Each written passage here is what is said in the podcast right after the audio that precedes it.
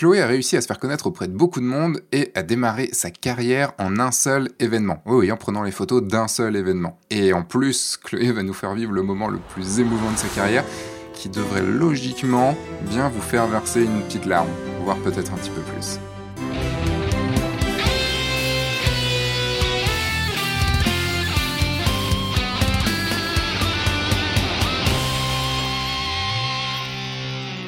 Bonjour, je suis Sébastien Roignan et vous êtes bien sur le podcast du guide du photographe de mariage, le podcast qui va vous donner les clés pour prendre votre indépendance et vivre de votre passion, la photo et plus particulièrement la photo de mariage. Et comme tout début de podcast, je vous dis que vous pouvez laisser une évaluation 5 étoiles sur Apple Podcast ou sur tout autre lecteur de podcast qui permet de laisser des évaluations et puis vous inscrire à la communauté. Oui, je le veux si ce n'est pas déjà fait, vous avez le lien dans la description et vous y trouverez plein plein plein de nouvelles vidéos euh, et de nouveaux contenus pour vous aider à devenir photographe de mariage et également une grosse communauté de plus de 1500 500 personnes pour, voire même plus à l'heure où vous écoutez ce podcast, pour discuter avec eux, pour les rencontrer, faire connaissance et tout ça. Et aujourd'hui, j'ai le plaisir de recevoir Chloé Volmer-Lo, qui est une photographe parisienne qui fait principalement du portrait, du corporate et du mariage. Et vous découvrirez aussi que son univers va bien, bien plus loin que ça. Chloé nous parlera de comment mettre une personne à l'aise lors d'une séance portrait et également d'un concept très intéressant sur les photographes qui prennent et les photographes qui donnent. On abordera la difficile question de comment se construire une légitimité, surtout lorsqu'on est une fille, et en plus très timide, très introvertie. Et on découvrira s'il y a une Chloé différente dans la vraie vie et sur un mariage. Puis on finira par comment est-ce qu'elle gère son temps, elle qui fait entre 50 et 85 heures de travail par semaine, comment ne pas tomber dans le trop de travail, comment ne pas arriver du côté du burn-out? On va parler de tout ça avec Chloé dans ce podcast, mais tout d'abord, bonjour Chloé. Bonjour Sébastien. Nous sommes en, pleine période de confinement, euh, mais ça, on devait se voir, en fait, on devait se voir en, janvier, euh, sous les conseils d'amis photographes qui, et d'Instagrammeurs, enfin de, personnes sur Instagram qui m'ont dit, tiens, va l'interviewer, elle est trop bien, et tout ça. Et donc moi, je te oh. connaissais pas, et, euh, parce que je connais pas grand monde, et, et je suis arrivé et j'ai fait, ah ouais, elle fait tout ça. Ah, merci. Comme je l'ai dit un petit peu dans l'intro, quand même, tu fais, as beaucoup, beaucoup de casquettes en tant que, en tant que photographe. Et puis après, j'ai cherché un petit peu, j'ai découvert pas mal de choses. Mais déjà, est-ce que tu peux toi-même te, présenter en disant ce que tu es vraiment? Waouh Comment tu te présenterais toi? Ouais, je sais, la question est difficile tout de suite. Quoi. on, va rester sur ce que je suis vraiment en tant que photographe, sinon ça va être vraiment très très long. Je suis pas sûre que ça intéresse tout le monde.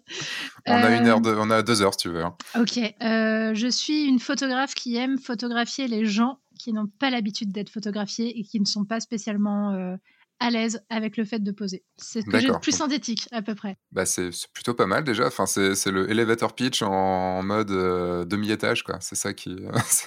tu connais le elevator pitch? Donc qu'est-ce que c'est le elevator pitch? Euh, Le elevator pitch, en fait, c'est un truc plutôt d'entreprise, d'entrepreneur. C'est en gros, si tu devais euh, être bloqué dans un ascenseur avec, avec quelqu'un qui, que tu veux vraiment rencontrer pour, et qui pourrait t'apporter énormément dans ton entreprise, mettre du business dedans et tout ça, comment lui dire en l'espace d'un étage ou deux étages ta valeur ajoutée, ce que tu, ce que ce que fait ton entreprise ou ce que tu es toi, quoi. D'accord. Bah si on rajoute un demi étage, je dirais et je le fais bien si j'ai besoin de me vendre. Est-ce qu'il y a des gens comme ça que tu aimerais bien euh, rencontrer? Alors, pas forcément pendant ton, entreprise, mais j'ai vu que tu avais quand même côtoyé quelques personnalités de par ton, de par ton travail. Est-ce qu'il y, y, a une personne ou quelques personnes que tu aimerais rencontrer euh, Tu aimerais vraiment faire le, faire le portrait? Euh, Oui, en ce moment, mon obsession, c'est que je veux faire le portrait d'Adèle Haenel. Ah oui, pardon, ok, j'ai compris. Adèle et du coup, je. Oui, d'accord, ok. Je vois. voilà, ça c'est mon obsession du moment parce que je la trouve euh, hyper euh, puissante, très intimidante. Je pense que euh, je me chierais dessus si on me demandait de lui faire son portrait. Je, je sais, je sais pas pourquoi ça m'obsède autant, mais c'est vraiment une personne que j'ai envie de, de rencontrer, d'immortaliser en essayant en plus, comme elle, d'aller au-delà de, tu vois, l'actrice qu'on prend en photo pour juste montrer qu'elle est mmh. belle et qu'elle est conforme et qu'elle se tient bien. Je trouve qu'elle a un côté qui crève l'écran et je serais curieuse mmh. de voir ce que ça donne en photo. Donc ça, c'est mon impression du moment. Et si tu, si tu rentrais dans un ascenseur et qu'elle était là, est-ce que tu aurais un, est-ce que tu saurais quoi lui dire en l'espace de deux étages pour la convaincre de, de poser pour toi? Absolument pas. Je pense que je dirais tout ce qu'il faut pas dire. Je dirais n'importe quoi. Je serais hyper maladroite et je terminerais par. Mais je te jure, en fait, je suis cool et, et ça serait super. Donc euh, non, non, je. Le pire, c'est que ça peut fonctionner. Oh ah, je sais pas. Si c'est sincère, ça peut fonctionner, je pense. Ah, ça serait méga sincère. De toute façon, euh, peut-être qu'on en parlera euh, plus tard, mais la sincérité, pour moi, c'est un truc hyper important. C'est une espèce de mm. phrase de Miss France, mais euh, pour moi, c'est une espèce de fil conducteur dans mon boulot. Je j'aime pas du tout les faux semblants, j'aime pas du tout les choses artificielles. je trouve que le rapport de sincérité au modèle et à ce qu'on fait est un truc super important dans ce métier pour le vivre bien. Bah, d'ailleurs, on va, on va enchaîner dessus tout de suite, hein, euh, parce qu'en fait, je ne sais pas où je partais dans, mon, dans, dans, mes premières questions comme ça, mais, euh, là, bien, tu, cette tu vas... Elle ouais, carrément. bien. bah, ça va après, tu sais, le elevator pitch et tout. J'ai entendu un, podcast où tu, où tu parlais. J'ai aussi écouté vite fait tes vidéos parce que là, en confinement, tu as fait, tu t'es fait un petit défi euh, vidéo, Instagram, un petit quart d'heure tous les jours pour aider, aider les photographes ou les professionnels à, à, se, à avancer. Mmh et donc, tu me parles là de, de sincérité et tout ça. Est-ce que c'est le maître mot de, ta, de, ton, de ton travail? Comment tu qualifierais en, fait un bon portrait ou une bonne photo de mariage ou un travail, euh, un bon travail? Alors, c'est pas exactement sur la question de l'empathie que ça se jouerait dans ce cas. Euh, pardon, ah, je vais spoiler ma réponse. Je vais spoiler ma réponse en loupant ma phrase. euh, non, c'est pas sur la question de la sincérité que ça se jouerait précisément, mais justement, ça se joue sur l'empathie, je pense. Euh, pour moi, ce qui est à la base de tout notre travail euh, quand on travaille avec de l'humain, c'est euh, c'est la question de l'empathie. Et... Est-ce que tu peux développer un petit peu comment ça se passe chez toi de ce côté-là? Quand on me commande des photos, parce que je fais quasiment que de la commande, ma première étape, c'est d'essayer d'être en, empathie avec les clients, c'est-à-dire de mmh. savoir ce qu'ils attendent de moi et ce qu'il leur ferait plaisir de découvrir dans les photos et ce qui leur euh, ferait du bien dans moi, même ma pratique, ma façon d'être présente euh, sur place pendant la prise de vue, etc. Ça, c'est vraiment ma base, ma base de travail, quoi, ma base d'élaboration de mes séances et tout ça. Et après, quand j'arrive sur place, j'essaie de toujours avoir ça en tête et de toujours euh, reprendre la température de ce qui est en train de se passer pour adapter ma façon d'être, ma façon de diriger, ma façon de photographier à ce que je perçois de la personne en face de moi. J'ai l'impression de dire un truc d'une banalité affligeante, mais en tout cas, c'est. Non, non, parce que au contraire, il y a différents types de photographes. Euh, même si on s'adapte tous un petit peu, évidemment, à la situation, à la commande et tout ça.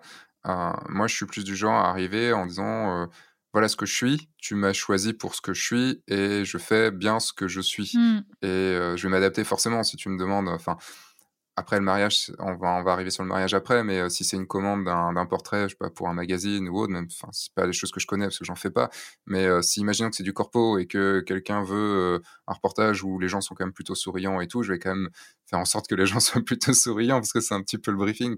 Mais tu vois, je suis plus, j'arrive et je fais ce que, ce que je sais faire et ce que, ce que j'aime faire. Est-ce que tu t'adaptes complètement, tu dis un peu caméléon, ou tu, il y a Chloé qui est là et elle s'adapte juste à ce qu'il qu'il faut faire? Euh, bah En fait, je pense que ta façon d'approcher les choses, elle n'est pas du tout inconciliable avec la mienne. C'est-à-dire que euh, moi, j'essaie de toujours reprendre la température, de toujours faire que les gens se sentent bien, mais par contre, je suis, je suis hyper susceptible.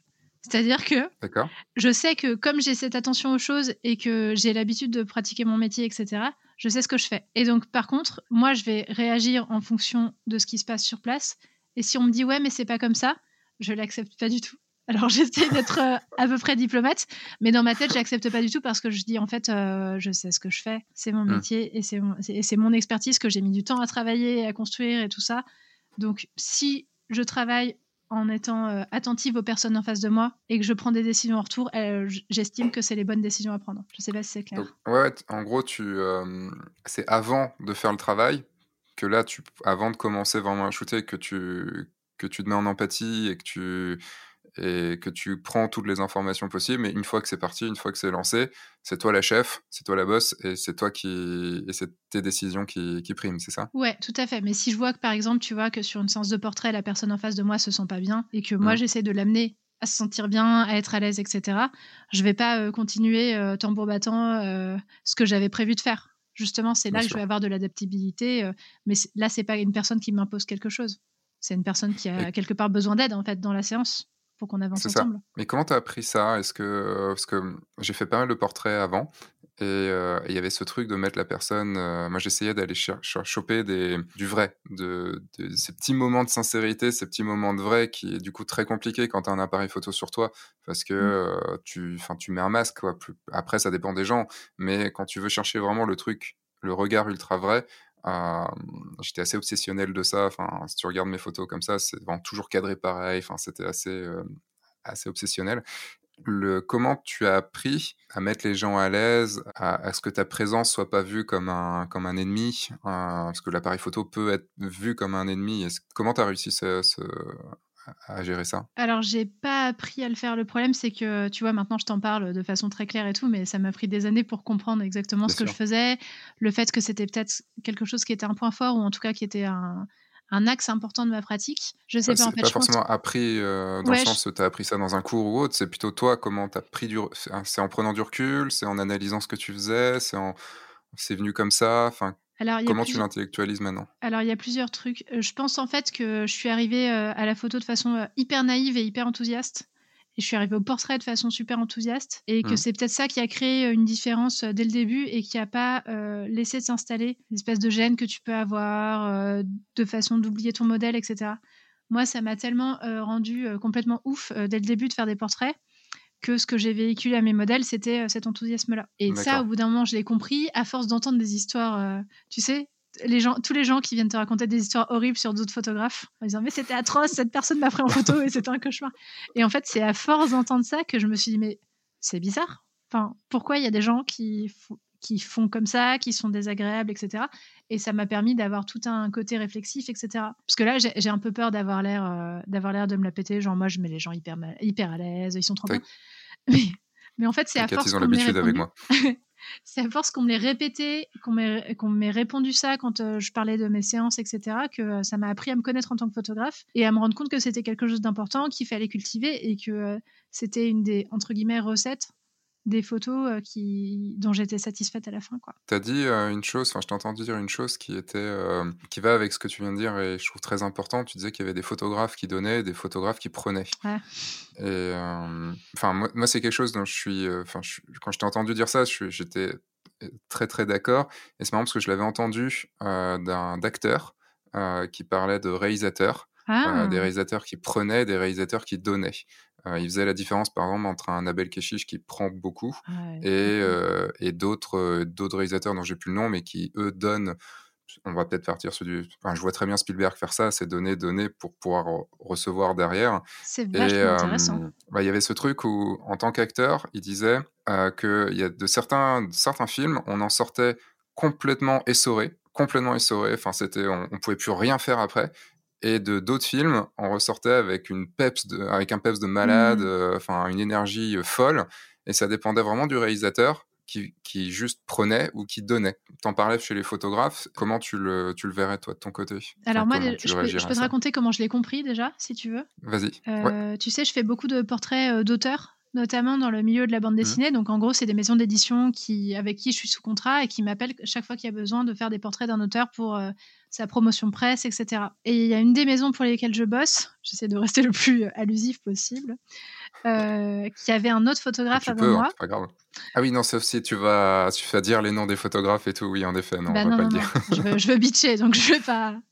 Donc il y avait un autre photographe avant moi, donc qui avait fait des portraits de, de plein de plein d'auteurs en fait. Et puis bon bah au bout d'un moment, euh, on peut plus euh, revendre. Euh, enfin, revendre les œuvres des auteurs sur les photos qu'ils ont faites euh, il y a 15 ans. Donc, euh, mm. on, actualise. Et, et puis, bah, au bout d'un moment, c'était moi la photographe, c'était plus lui. Et, euh, et c'est un photographe pour qui, pour qui ça marche tout à fait correctement. Hein. C'est pas tonton Robert qui s'est fait engager pour faire un peu de photos. Et en mm. fait, il y a plusieurs auteurs que j'ai pris en photo qui m'ont dit Putain, c'est trop bien parce que j'ai cru que c'était encore l'ancien photographe quand je suis arrivée et j'avais peur. Et en fait, avec toi, c'était super. Et j'ai un souvenir ultra traumatisant de ma dernière séance et vraiment euh, des gens qui me racontaient qu'il avait cherché à les mettre le plus mal à l'aise possible et qui déclenchaient quand ils, étaient dans des moments de gêne, de, dans des moments vraiment inconfortables et que lui, ça le mettait en joie en fait. Et que même il le théorisait, il le disait à voix haute que euh, il adorait savoir qu'il avait volé quelque chose aux gens que les gens voulaient pas donner. Et ouais et, et franchement j'ai repris en photo les mêmes gens derrière et j'ai cherché autre chose chez eux et, ils étaient beaucoup plus contents de, leurs photos, etc. Enfin, et je comprends l'idée que, par exemple, quand on fasse un portrait de politique ou quelque chose pour de la presse euh, très sérieuse, etc., on cherche peut-être à avoir euh, ce pas de côté, ce décalage, cette chose, cette chose un peu inquiétante. Mais euh, dans le cadre de cette commande-là, moi, ça me paraissait, ça me paraissait complètement mmh. dingue, quoi. Et c'est comme ça que j'ai compris que tout le monde travaillait pas comme moi et j'avais pas pour autant l'impression de sortir quelque chose. Euh, enfin, je trouve, disons que je trouvais ça plus important de me dire j'accompagne ces personnes pour les convaincre de me donner euh, quelque chose euh, effectivement qui est, qui est intime et parce que c'est toujours intime de faire Mm. un portrait vrai. Mais je trouvais ça beaucoup plus impressionnant, de- beaucoup plus intéressant de les accompagner et de les convaincre et de faire ça ensemble en confiance et tout ça. Quoi. Ça me rappelle des choses, moi, du côté, plutôt du côté photo-auteur, où quand tu veux exprimer un truc, ou quand on... Ça dépend comment tu utilises ton modèle, en fait, Mm. Quand tu fais des photos de, de modèle.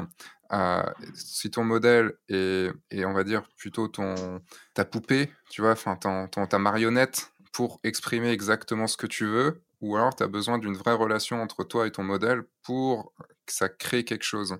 Et, euh, et je pense que dans, dans, ces, dans les photographes qui, qui prennent comme ça, euh, il y a ce côté, de toute façon, en, en face, tu es, un t'es un mannequin, tu es, es une marionnette, tu es un pantin, et tu vas faire exactement ce que j'ai besoin que tu fasses, et donc je vais te mettre dans un état d'esprit.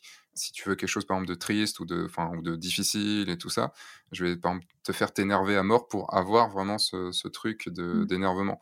Je pense que c'est ouais, c'est différentes techniques, en fait, qui, qui, sont, euh, qui sont utilisées, mais de là à prendre un plaisir à se dire, je vais, entre guillemets, faire du mal euh, pour, avoir, pour avoir une photo, là, j'ai plus de mal à, à le comprendre. Ouais, puis je pense que ça dépend de qui t'es en face de toi. Si tout le monde n'est pas au même stade de vulnérabilité, jouer à énerver un politique pour Oui. avoir une photo un petit peu dure, c'est pas la même chose que avoir un auteur qui a pas trop l'habitude d'être pris en photo, qui est pas confronté à tout ça, etc.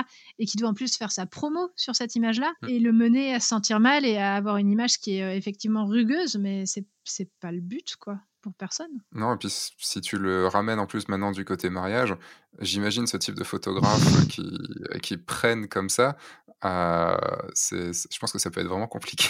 Ouais, c'est clair. Juste pour revenir, on va revenir aux bases de chez Base. Euh, tu as fait des études en photo, enfin comment comment t'es arrivé à la photo? Alors ça, c'est hein. c'est censé être ma, ma vidéo d'aujourd'hui euh, mon Instagram. Euh, alors, j'ai pas du tout... Je suis complètement autodidacte. J'ai commencé la photo à peu près fin de, fin de collège, début de lycée. Et, sur, et c'est- j'ai surtout continué au lycée parce que j'étais enfermée dans un internat où j'avais pas le droit de sortir. et je me faisais tellement chier. Et du coup... euh, C'était bah, le j'ai- confinement avant l'heure. quoi. Ouais, c'était un confinement total, mais moins sympa. Euh, parce que là, je fais plein de trucs. Là, je suis une adulte, j'ai le droit de faire ce que je veux. À l'époque, je faisais pas ce que je voulais. Et, euh, et donc, euh, du coup, j'avais un tout petit compact numérique et je me suis mise à faire des photos tout le temps, tout le temps de ma vie, euh, des portraits de mes copines et tout. C'est là que j'ai découvert qu'en fait, bah, j'avais un truc avec le portrait et, que, et que justement, ça plaisait à mes amis, que ça leur faisait du bien, qu'elles se sentaient belles, etc. Et donc, ça a vraiment commencé comme ça. Et je pense que bientôt, je ferai un post de blog où je ressortirai ce que je faisais à l'époque. Je pense que ça peut être marrant et éventuellement décomplexant pour les jeunes photographes. Carrément. Et puis, et puis voilà. Ensuite, j'ai fait une prépa littéraire, option théâtre, Ouais. parce qu'à l'époque, je voulais devenir, euh, je voulais devenir comédienne. Et en fait, euh, j'ai bien changé d'avis. Après Oui, ça, j'ai. pas la Ouais. chose. Ouais, non. Bah, ça me sert quand même. Ça me sert un tout petit peu.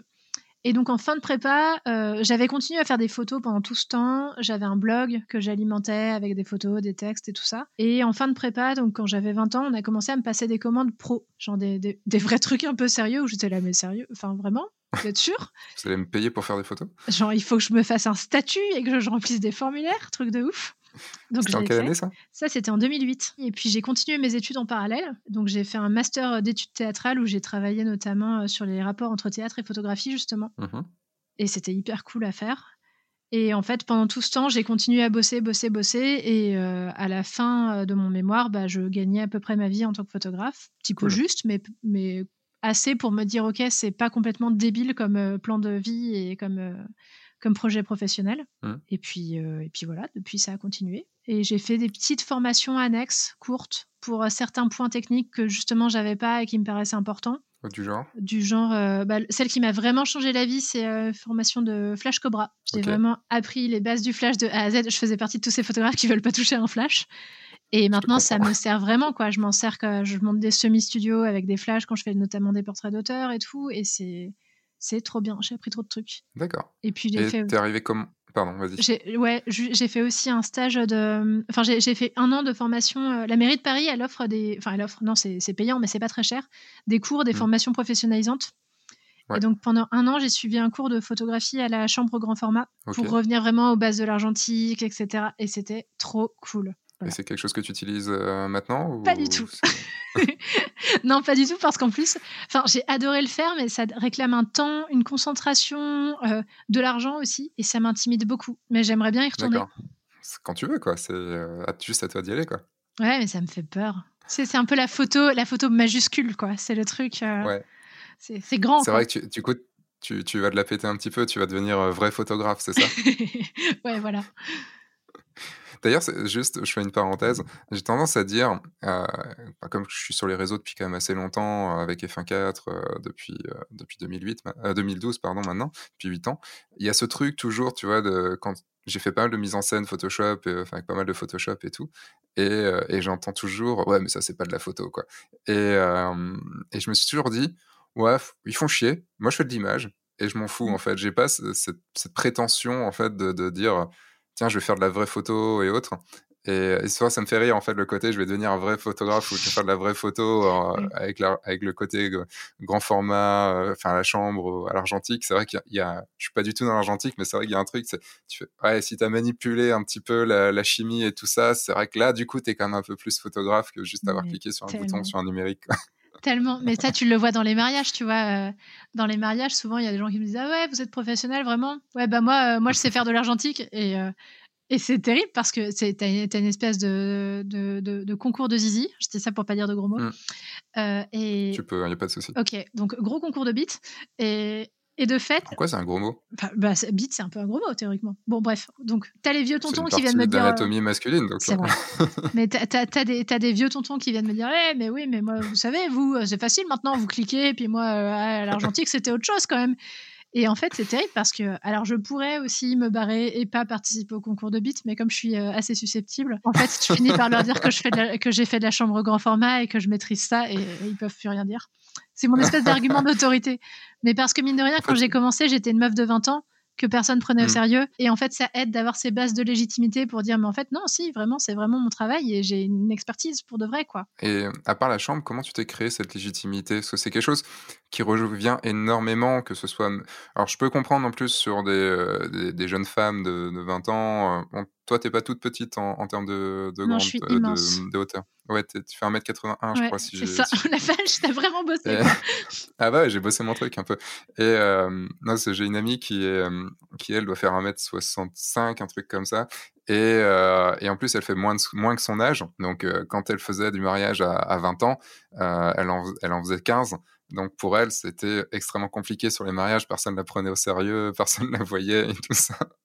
Mais comment tu t'es construit cette légitimité euh, d'arriver en autodidacte dans, ce métier-là? Bah, ça a mis très très longtemps. Hein. Ça s'est fait avec le temps. Ça s'est fait mmh. avec le temps et avec euh, bah, la petite reconnaissance que j'ai pu avoir euh, par-ci par-là. Mais ça a été long et puis en fait, ça s'est fait vachement sur la colère au bout d'un moment. De voir parfois des, des gens amateurs s'improviser pro et y aller avec un culot pas possible en disant mais moi je suis super. Et finir par voir qu'il y avait beaucoup de gens médiocres qui osaient prendre la place euh, ça m'a saoulée en fait. Je me suis dit, je travaille tellement, je suis tellement consciencieuse. Euh, au bout d'un moment, j'ai le droit de d'arrêter de m'excuser. Et, mmh. et, effectivement, je, je, suis photographe quoi.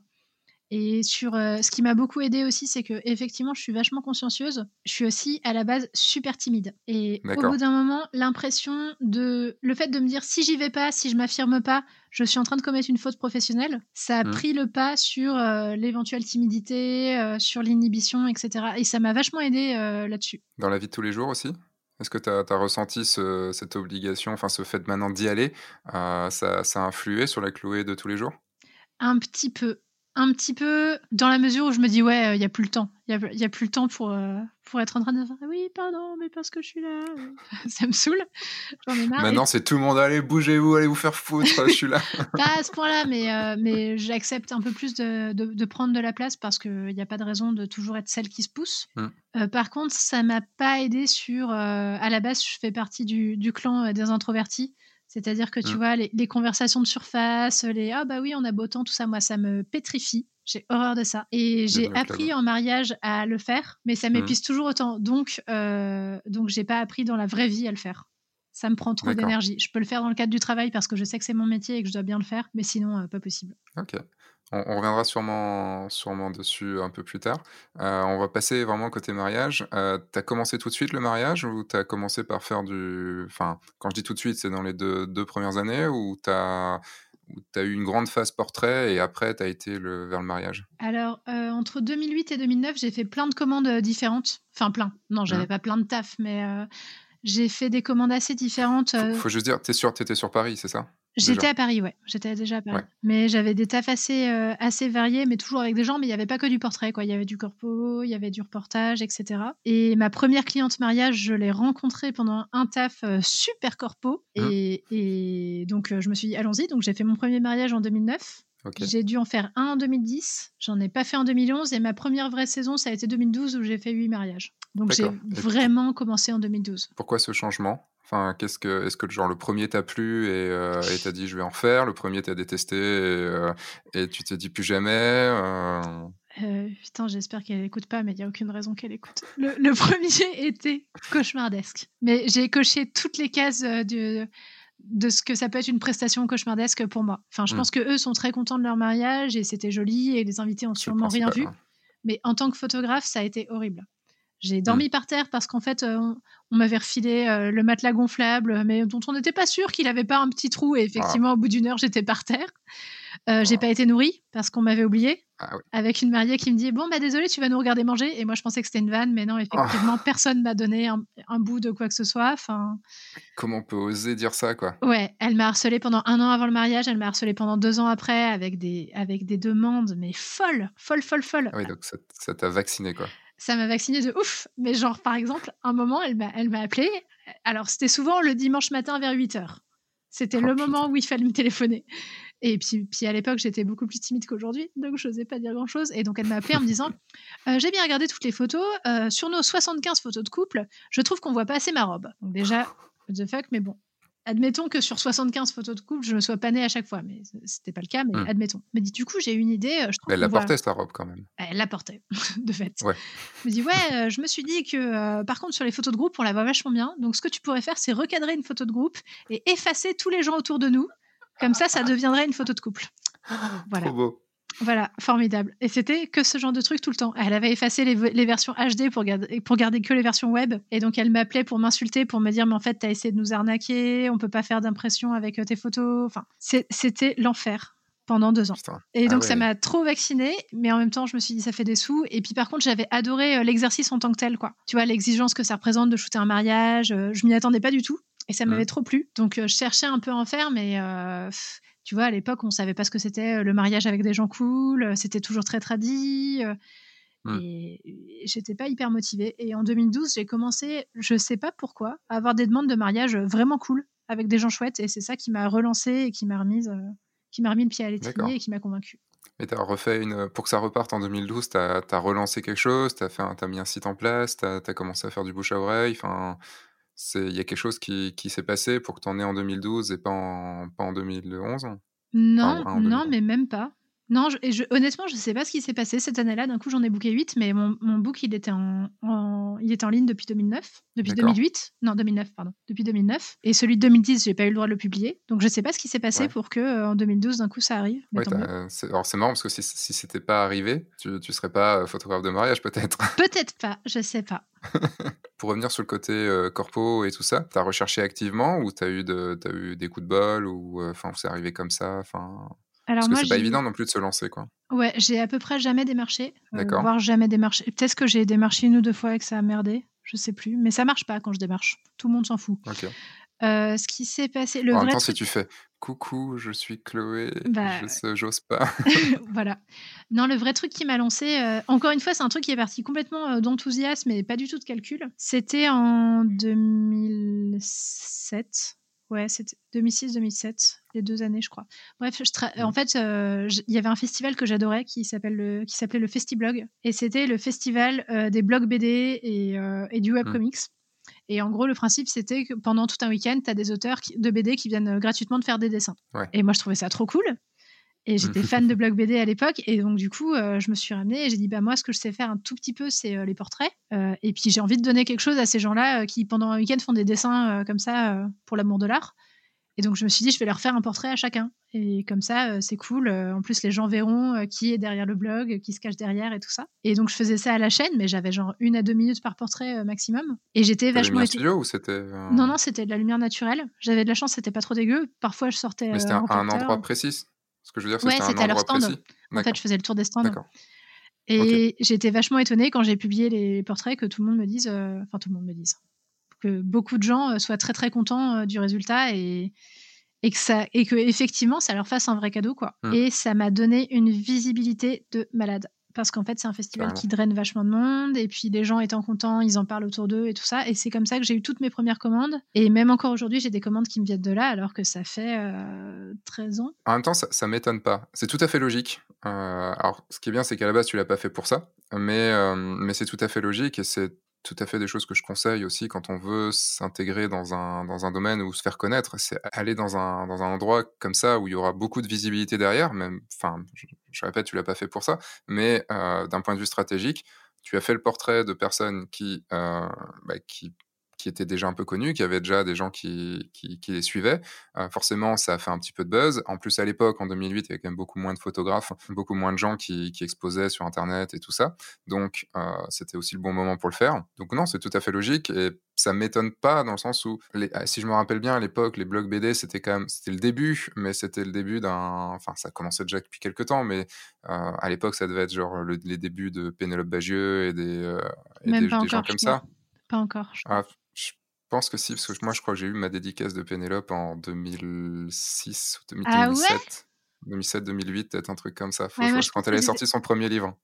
Alors moi je sais que j'ai fait mon por- premier portrait de Pénélope en 2008 en tout cas Attends, je vais te dire ça, je vais chercher le premier livre. Euh, bande dessinée, c'était Ma vie est tout à fait fascinante, c'était 2008. Non, t'as raison, donc c'est 2008. Donc c'est en 2008 que j'ai eu le que je l'ai eu. ouais parce que je sais que dans les premières années où je faisais les photos du Festiblog elle n'était pas encore là Mais bon, si c'était en 2008 son premier livre, c'est qu'elle a commencé en 2006-2007 Ouais, au moins pour. ouais, ouais, tout euh, à fait c'était un autre temps. Ça, du temps, on avait un blog et tout ça.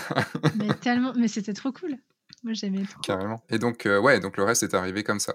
Euh, côté mariage, alors, qu'est-ce qui te, euh, qu'est-ce qui te branche dans le mariage? Parce que tu parles beaucoup de portraits dans, ton travail corpo et tout ça.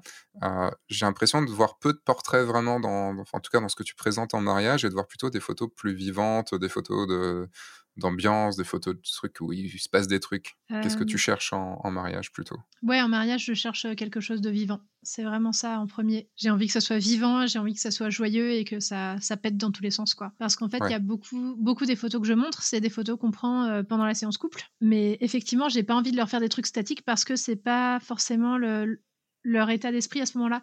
Je le fais quand j'ai des couples qui sont très calmes, très introvertis et tout ça, mais la plupart du temps, les couples avec lesquels je travaille, quand on arrive après le cocktail, euh, au moment des photos de couple, ils sont à bloc, quoi. Ils sont super contents, il y a une espèce de montée d'énergie et c'est ça que j'essaye de que j'essaye de, de- de capturer. Et puis surtout, j'ai souvent des couples en rendez-vous qui me disent qu'ils vont, qu'ils n'ont pas très envie justement de faire des photos posées et qui veulent euh, être toujours dans quelque chose qui bouge, etc., quelque chose de dynamique. Et c'est pour ça qu'en mariage, je fais plus ça. Euh, Et puis je pense que c'est ma perception du mariage aussi. Moi, je le vois comme quelque chose de justement une grosse stuff, une grosse stuff hyper joyeuse. Et je me reconnais moins. Alors euh, c'est hyper personnel, je juge pas du tout. Mais je me reconnais moins, tu vois, de- dans les portraits de mariées un peu élégantes, un peu éthérées, etc. Ça, ça me ça me parle pas, ça me parle pas dans ma pratique parce que Mm. c'est pas ça que je projette dans le mariage. Et souvent, j'attire des clients qui justement projettent pas ça non plus. Donc c'est pour ça que je me Ouais. retrouve à pas montrer trop de portraits et et voilà. Mais j'en fais quand même un petit peu. Mais c'est juste qu'en général, c'est des portraits de personnes mortes de rire ou. Mais j'essaie d'amener ça. Ce qui est cool aussi. Ouais, parfois c'est pas c'est pas chopé sur le vif. Parfois c'est moi qui ai balancé une énorme connerie alors que la, la meuf était hyper sérieuse. euh, Ça dépend. D'ailleurs, comment tu, comment tu es en mariage? Est-ce que tu es. Enfin, tu viens de le d'y répondre un tout petit peu, mais euh, quelle est ta. C'est quoi la. C'est qui la Chloé en, en mariage? Euh, Est-ce qu'elle est. euh, Parce que tu disais que tu es plutôt introverti, tout ça? Bon, tu sais qu'il faut que tu fasses un peu de, de small chat, comme disent les, les Américains, pour, euh, pour un peu aller vers les gens et tout ça.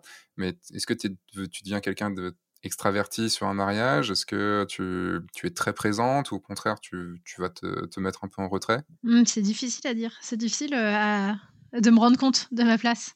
Ouais. Non, je suis, je suis pas spécialement en retrait. Enfin, disons que je suis assez discrète en tout cas. Euh, souvent, mes clients me disent qu'ils m'ont pas vu, euh, qu'ils n'ont pas vu où j'étais, etc. Quand, quand on peut pas me louper, par exemple pendant les préparatifs où on est dans la même pièce, etc. Euh, J'hésite pas à prendre ma place. Justement, je vais faire, euh, je vais faire des vannes si je sens qu'il y a besoin. Si je sens qu'il y a un gros moment de stress, je vais essayer de calmer, euh, de calmer le, le, coup de flip et de, et de faire relativiser, etc. Je donne beaucoup de conseils. Je suis souvent, je sors un petit peu de mon rôle de photographe, quoi. Je les conseille parfois pas, un peu sur le timing, sur ce genre de choses. Enfin, même beaucoup d'ailleurs. Et par rapport aux invités, par exemple, pendant le cocktail, en général, je fais ma vie, je me balade entre les gens, euh, j'essaie d'être assez discrète pour faire mes portraits et justement de un peu de me couler entre les différents groupes, tu vois, d'être discrète et fluide. Mais par contre, si on me capte, euh, je vais pas hésiter justement à faire une grosse blague, à rigoler avec les gens, etc.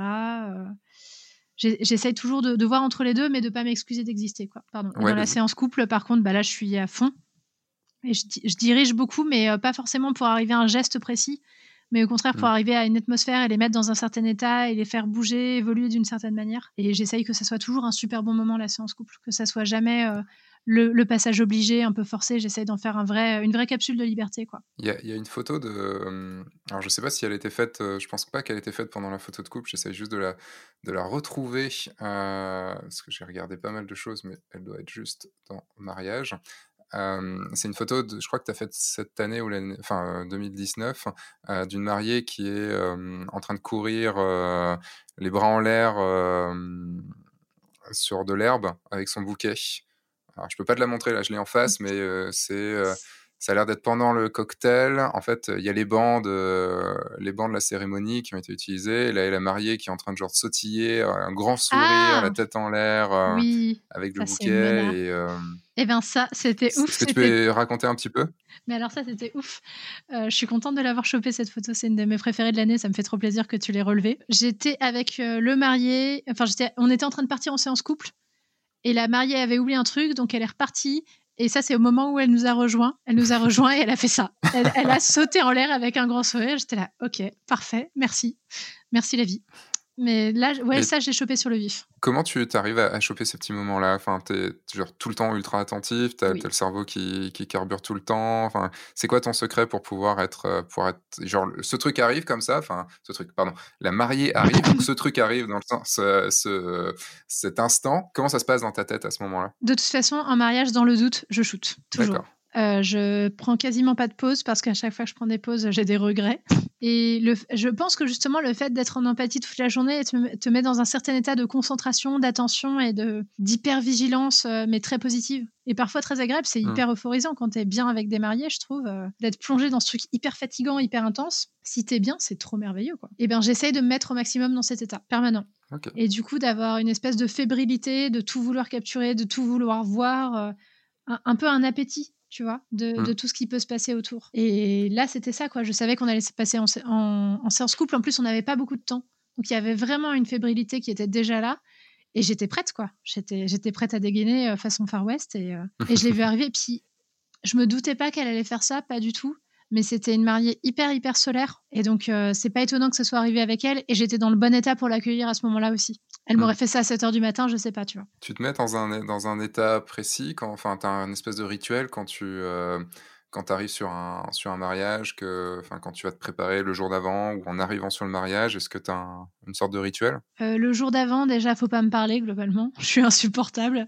Je suis hyper stressée. Enfin, je suis pas stressée, mais je suis tellement concentrée et tellement euh, en état de préparation intérieure que euh, c'est compliqué d'avoir des discussions avec moi et que je suis à fleur de peau. Mmh. Et, mon rituel, ça va être la préparation de mon matériel en fait. Revérifier bien que j'ai toutes mes cartes, les reformater à chaque fois pour chaque boîtier. J'ai toujours quatre fois trop de cartes, mais c'est normal vérifier que mes batteries sont bien là, que les caches sont bien mis sur les batteries dans le bon sens. Enfin, tous ces trucs-là, relire ma checklist 87 fois. J'ai aussi un récapitulatif hyper précis de euh, qui sont les proches des mariés, comment ils s'appellent, quels sont les moments à pas louper, qui apporte les alliances, enfin plein de trucs comme ça. Mhm. Et euh, mon rituel, c'est ça, c'est de repasser tout ça en revue, de tout revérifier pour pouvoir me donner l'illusion que j'ai le contrôle.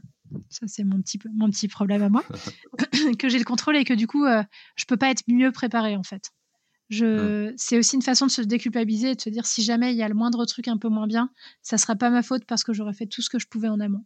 Euh, le temps passe super vite euh, et j'ai envie d'aborder un, sujet que j'ai envie de passer. On reste sur le mariage, on reviendra peut-être au côté mariage après, mais j'ai envie de passer au côté business. Alors, on en a déjà un petit peu parlé et, euh, et en plus là, les vidéos que tu, tu, que tu lances sur ton Insta sont un peu tournées côté professionnalisation et tout ça. Enfin, il y a des choses qui m'ont qui, qui m'ont parlé. Alors, c'est business, mais plutôt côté vie professionnelle pas côté forcément marketing euh, et tout ça. Tu as parlé un moment des, euh, du côté vacances, du côté euh, gérer des périodes vides et des périodes pleines, de passer pas mal, que tu passes pas mal de temps à bosser. Est-ce que tu peux déjà nous dire un petit peu, ce qu'avec tout ce que tu fais, et je reviendrai sur les autres choses que tu as, que pu faire et que tu peux faire à côté, mais entre faire du corporate, faire du mariage, déjà rien que faire ces deux-là, c'est tellement deux, deux, types de communication qui sont différentes que ça demande énormément, énormément de temps. Combien de temps tu bosses en fait? Enfin, Est-ce que tu bosses, tu es du genre à bosser beaucoup ou tu as réussi à t'organiser bien comme il faut pour pas avoir à bosser de trop Et comment tu gères ce, cette espèce de double, triple, quadruple activité que tu, que tu fais Je t'avoue que c'est une question que je me suis pas posée. J'ai, en fait, tout ces... je sais pas si je vais te faire des super réponses sur la partie business. Enfin, je sais pas si je vais. C'est pas grave. Enfin, du tout d'ailleurs, mais bref. jusqu'à maintenant, c'est très bien. Merci.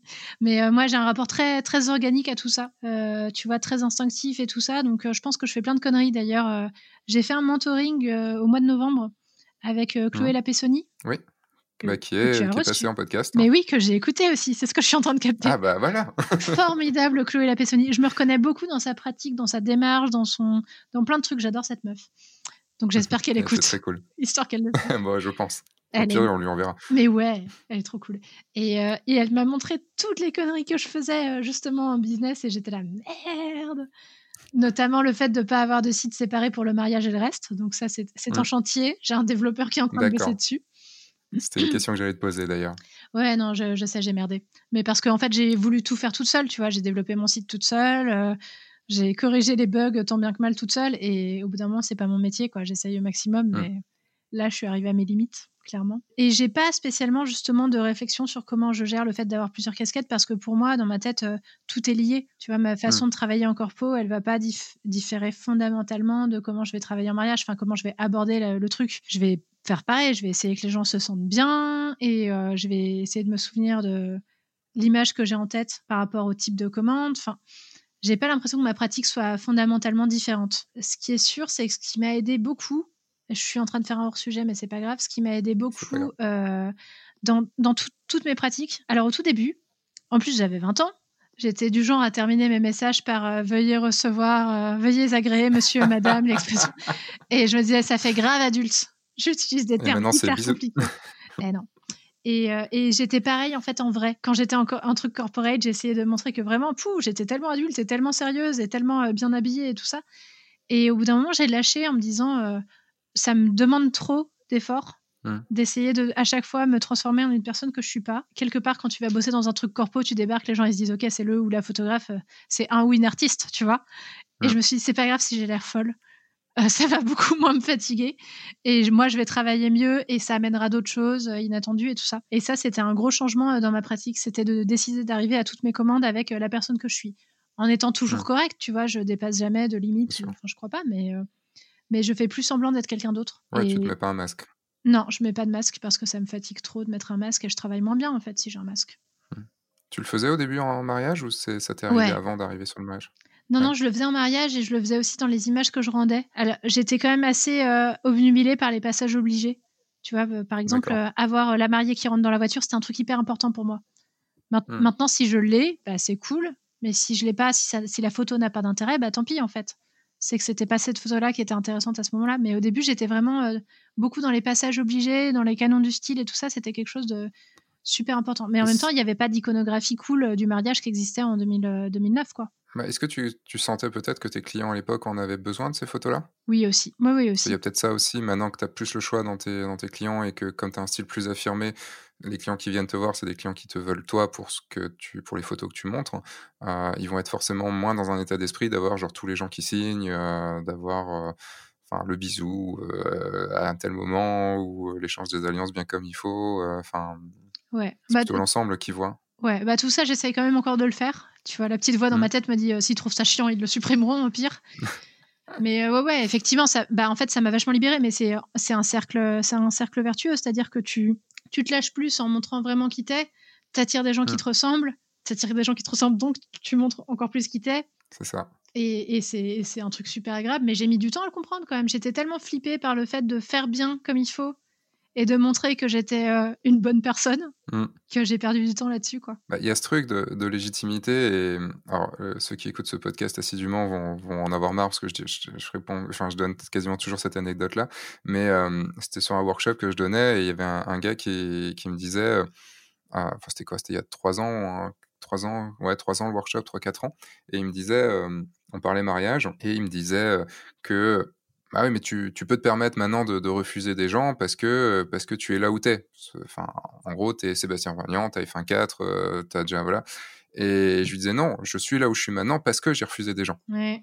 Et Ouais. euh, parce que j'ai refusé de faire certaines choses. Parmi mes élèves, je vois beaucoup, beaucoup de gens qui n'arrivent juste pas à se, à, à s'affirmer, à se dire non, mais je, je peux pas juste moi être qui je suis ou faire ce que j'ai envie de faire, alors que la seule chose qui nous permet de ne pas avoir peur de la concurrence, c'est d'être qui on est, puisque personne d'autre n'est nous. Ouais, tout à fait. Tout à fait. Et quand je vois ton site, euh, alors même s'il y a plein de choses sur ton site, enfin quand on peut s'y perdre, il y a plein plein de photos, il y a pas du tout de discours de vente, c'est pas du tout ce qu'il faut. Mais euh, quand je vois tout ce qu'il y a sur ton site, je me dis, ouais, elle a une personnalité. Et, euh, et quand je vois tes photos, je me dis, elle a une personnalité. Et je me dis, on aime ou on n'aime pas. Mais si on aime, euh, on va rester. Et c'est pas juste, tiens, j'ai vu un énième photographe qui, euh, qui propose du mariage et des portraits et je vais, je vais l'oublier de toute façon dans, dans deux minutes. Quoi. Bah, cool, euh, merci. C'est ça, c'est ça l'idée, effectivement. C'est complètement ça l'idée. Bah- Et je pense aussi que l'idée, c'est d'envoyer un signal euh, le plus efficace possible aussi pour que les gens soient pas déçus, tu vois. Une meuf qui voudrait, euh, qui voudrait avoir l'air hyper élégante sur ses photos de mariage et hyper éthérée et hyper classe, il faut pas qu'elle vienne me chercher moi. Parce que moi, je vais Mm. aussi la prendre en photo quand elle est morte de rire et qu'on voit ses amygdales, quoi. Même si mon but, c'est d'être flatteuse, euh, je suis pas la bonne photographe. Elle peut avoir des amygdales flatteuses, hein, mais ça, c'est une autre Ouais. histoire. Mais est-ce qu'elle saura voir la beauté de ses propres amygdales C'est pas sûr. Mais euh, voilà, c'est aussi d'envoyer un signal fort pour que les gens se trompent pas parce que je suis pas la bonne prestataire pour tout le monde. Et c'est vachement important. Mon Mm. but, c'est pas seulement de convaincre que je suis la bonne prestataire, c'est de convaincre aussi quand je suis pas la bonne prestataire. Ça, je ne peux que plus soyer. Pour revenir sur, ce qu'on- sur le, le- le début des, euh, de, de cette question, parce qu'on a pas mal digressé, sur le temps de travail que tu, que tu as, est-ce que tu considères que tu travailles beaucoup Je t'entendais parler de, de 50 heures en, en période creuse et de 85 heures en période, euh, en période pleine. Euh, c'est à peu près ce que, ce, que tu, ce que tu fais en travail? Ouais, ouais, c'est à peu près ça. Donc c'est pour ça. Donc oui, je considère que je travaille beaucoup. Je considère que je pourrais pas travailler. Enfin, ça, te, ça te semble beaucoup pour toi? Ouais. Enfin, non, la période Ouais. creuse, ça va. Mais la période creuse, en Mhm. fait, je suis tellement euh, crevée par la période, euh, par la période pleine que euh, heureusement que c'est 50 heures, quoi. Mais oui, moi, ça me paraît énorme, et, je- mais, mais parce que c'est aussi dans mon caractère, c'est dans ma culture, c'est dans plein de choses de travailler autant. Mais souvent, Mhm. quand j'en parle, je dis que je suis une machine de guerre, et ça veut pas dire que je suis une super travailleuse, mais ça veut dire que je m'arrête jamais, quoi. Comment ça t'est... Alors, je vais pas dire comment ça t'est venu parce que je pense que c'était t'étais comme ça en fait. Est-ce que tu considères que tu vas pouvoir faire ça pendant, faire tenir ce rythme pendant longtemps? Non. non. Non, non, je pense que c'est qu'une période de ma vie et qu'il faut y aller à fond, mais je sais pas, je sais pas si ma créativité va tenir tout ce temps non plus. Enfin, pendant très Mm. longtemps, je, je sais pas du tout. Puis ça fait déjà 12 ans que je fais ce métier, donc Mm. euh, c'est pas anodin non plus. Euh, non, non, je pense que ça sera pas toute ma vie et que ça sera tant que ça m'éclate. Ça, Mm. ça sera tant que j'ai de l'enthousiasme et de la créativité et l'envie d'y aller. Et je pense que, notamment pour le mariage, le mariage, il faut pas, il faut pas en faire quand on n'a pas envie, quand ça nous fait pas plaisir. Et il faut y aller avec beaucoup d'enthousiasme ou ne pas y aller du tout, je trouve. Est-ce que ce serait pas le secret de, de ta réussite et, enfin, de la réussite tout court C'est d'adorer ce qu'on fait, d'aimer ce qu'on fait, enfin, de, le fait que ça nous, nous fasse kiffer et qu'on on ne soit quasiment pas du boulot. Bah, je trouve que c'est une bonne recette, en tout cas, ouais, c'est clair. J'avais cette discussion hier. euh, J'étais invité sur un podcast hier, sur le podcast de l'œil du photographe de Julien Cool. Pasternak. On, on parlait de ça et de. Parce que moi, je suis un très gros bosseur aussi. Et moi, j'essaye de moins bosser. C'est en fait, je, Ouais, je- je suis passé pas loin de, de la limite Que, mon corps et mon esprit pouvaient, euh, Ouais. supporter. je connais. Et on se demandait, tu vois, là, enregistrer le podcast qu'on est en train d'enregistrer là maintenant, c'est du boulot ou c'est pas du boulot? C'est du euh, boulot, mais c'est du boulot un peu tranquille, quoi. Mais c'est du boulot. Enfin, c'est plus de boulot pour toi que pour moi, je pense d'ailleurs. Mais euh, c'est du boulot. Alors, c'est un peu plus sûrement de boulot, de boulot pour moi que, que pour toi, mais euh, c'est du boulot, mais en même temps, pour moi, c'est c'est pas vraiment du boulot en fait. Si je pouvais faire que du boulot comme ça, je serais super content parce que le boulot pour moi, ce sera plus euh, bon, c'est pas moi qui monte, mais euh, le ce sera de vérifier le podcast, de te l'envoyer, de valider, de faire la miniature, de l'uploader, tout ça. Pour moi, ça c'est du boulot. Mais le fait de l'enregistrer, tu vois, avec toi, c'est pas du boulot parce que parce que la connexion se passe bien et enfin que la connexion est là et que euh, et que j'ai pas quelqu'un que je déteste en face de moi. Et euh, Bonne nouvelle. si- si- ouais, c'est mieux. Et en ça, pour moi, c'est pas vraiment du boulot. Euh, les lives que je fais et tout, c'est un peu de boulot, mais c'est quand tu vois la réaction des gens, quand tu vois les, les retours et tout ça. euh, Tu vois, même les workshops, les workshops, c'est extrêmement hum, physiquement et mentalement épuisant. Mais en même temps, je considère que c'est pas vraiment du boulot. Un mariage, c'est épuisant. Un mariage, c'est on doit courir partout, notre cerveau est à fond et tout. Je- on ressort du mariage généralement complètement euh, sur les genoux. Et c'est Cécile Crèche qui disait qu'on était des, des sportifs de haut niveau. Mais pourtant, pour moi, c'est quasiment pas. Enfin, la plus grosse partie du mariage, ce n'est pas du, du, du boulot. c'est euh, t'es content parce que tu fais des photos. Oui, je suis d'accord, mais euh, pour moi, c'est ça. Le je, je, suis d'accord sur l'idée que il y a des moments où tu sens plus fortement que d'autres que tu es au travail. Hmm. Mais oui, là, ce qu'on fait maintenant, c'est du semi-boulot, mais c'est du boulot quand même parce qu'on réfléchit à nos pratiques, on réfléchit à quoi faire après, on réfléchit à comment moduler, améliorer les choses. Donc, pour moi, ça reste du boulot. Mais effectivement, quand je dis que je bosse, que je bosse 50 heures par semaine en période creuse, je fais pas 50 heures d'enregistrement de podcast où je, où je papote avec des gens de fait. mais oui, euh, la plupart du temps, euh, c'est du boulot que je fais avec enthousiasme et que je ne ressens mm. pas. Sinon, je tafferais pas autant. Je suis pas, je suis pas maso. Hein. Mais je reviens quand même sur la question du début. C'est, c'est quelque chose que tu as appris à gérer, de bosser autant, ou, ou qu'en fait c'est juste comme ça? Comme euh, ça? C'est venu au fur et à mesure. C'est assez compliqué parce que à l'école, je travaillais pas beaucoup. J'étais, je faisais partie des gens pénibles qui ont des bonnes notes sans travailler. Et je suis arrivée en prépa et en prépa, c'était plus du tout ça le, le jeu en prépa, il faut travailler énormément et je savais pas comment faire. J'étais un peu paumée et tout et j'essayais très fort, mais ça ça marchait pas du tout. J'étais pas du tout bonne élève. Et euh, j'ai un peu trouvé le goût du travail où tu sens pas que tu travailles euh, quand je suis arrivée à la fac et notamment quand j'ai fait de la recherche. Et c'était euh, c'était passionnant, tu vois, d'écrire mes mémoires, de réfléchir et tout. Et, et je pense que c'est là que c'est né, mais je savais pas. Et je pense aussi que j'ai des j'ai des modèles très particuliers de travail. Genre ma maman, elle est dermatologue, enfin elle est à la retraite maintenant. Mmh dans un bled, euh, dans un désert médical en fait. Et toute ma vie, je l'ai vu travailler tous les jours de à peu près 8 heures du matin à 8 heures du soir, voire 9 heures, sans forcément de pause et le samedi de 8h à 14h à peu près. Donc j'ai vu ma mère euh, se tuer la santé et être hyper consciencieuse euh, pendant, pendant toutes ces années. Et du coup, mon modèle de travail, quelque part, c'est ça. Donc euh, ça me paraît pas complètement déconnant de faire les horaires que je fais quand, quand je vois qui m'a élevé. Tu aurais pu réagir à l'inverse. Tu aurais pu te dire je veux, je veux surtout pas ça en voyant qu'elle est, qu'elle est jamais là et que, et que, comme tu dis, ça lui tue la santé. On, réagit, c'est vrai qu'on réagit de, de, façon, de façon différente à ça. Mais si tu as eu une mère qui était extrêmement bosseuse, c'est logique que toi-même tu sois t'es ce côté extrêmement bosseuse. Ouais, puis je vais dire un truc con, mais je suis moitié asiatique et c'est quand même vachement dans la culture de euh, tant que c'est pas fait, tant que t'es pas à ton max, tu travailles quoi. Sinon, ça sera ta faute. D'accord. Donc euh, je pense qu'il y a ça qui participe aussi euh, en tâche de fond. Comme tu me disais, comme réfléchir un tout petit peu à, à l'après. Euh, que tu ne pourras pas faire ça toute ta vie. Quoi. Non. Comment tu, tu, tu, réfléchis à ça? Est-ce que tu commences à essayer de, de réduire un peu tes horaires, d'essayer de, d'optimiser les choses? Enfin, Est-ce que tu as, commencé à réfléchir à ça ou pas? Euh, Alors déjà, un truc tout con, mais j'ai déménagé. J'habitais dans un tout petit studio et on a mmh. acheté avec euh, mon mari, mon époux. Pardon, j'arrive pas à me faire au fait de me marier, donc je dis encore ça de manière débile. C'était en novembre. Ah oui, c'est tout récent. Félicitations. Merci. Mais euh, ouais, on tu as qui comme photographe de mariage? J'ai une amie qui s'appelle Gabrielle Malewski, mais on a fait un tout petit mariage avec juste la mairie. Euh, c'était c'était tout petit. On était neuf, il n'y avait même pas nos parents, c'était super. Euh, ah ouais. Ouais ouais, on a fait ça, vraiment ça comme des punks. et donc ouais, on a acheté un appart de 50 mètres carrés. C'est pas non plus un truc gigantesque, mais ça m'a changé la vie. En fait, j'ai un bureau et le fait d'avoir un bureau qui était un truc qui était hyper important mmh. pour moi parce que dans mon ancien appart, en gros, j'avais qu'un seul endroit pour m'asseoir, c'était mon bureau. J'avais pas de table pour manger, j'avais pas de canapé, j'avais rien. Donc si je m'asseyais, c'est que je travaillais à peu près. Donc je travaillais en mangeant, je travaillais tout le temps et c'était l'enfer et je pétais un câble. Et le fait d'avoir euh, d'avoir un bureau maintenant dans l'appartement, ça change beaucoup de choses. Parce qu'à ce côté, si je décide d'aller dans mon bureau, je décide d'aller travailler. Ok, mais si je suis sur mon canapé, je suis pas en train de travailler. Et ça fait partie des choses que j'ai mises en place pour me sentir euh, mieux. C'est des, vraies séparations dans ma vie, euh, même spatiales, quoi entre l'espace du travail et l'espace de la maison, euh, ce qui est un luxe énorme, mais vraiment ça m'a changé la vie. Et puis là, cette année, c'était la première année où j'ai essayé de travailler moins les week-ends, de plus euh, mmh. considérer les week-ends comme des jours de semaine en fait, de les considérer comme des temps d'arrêt, et c'est vachement bien.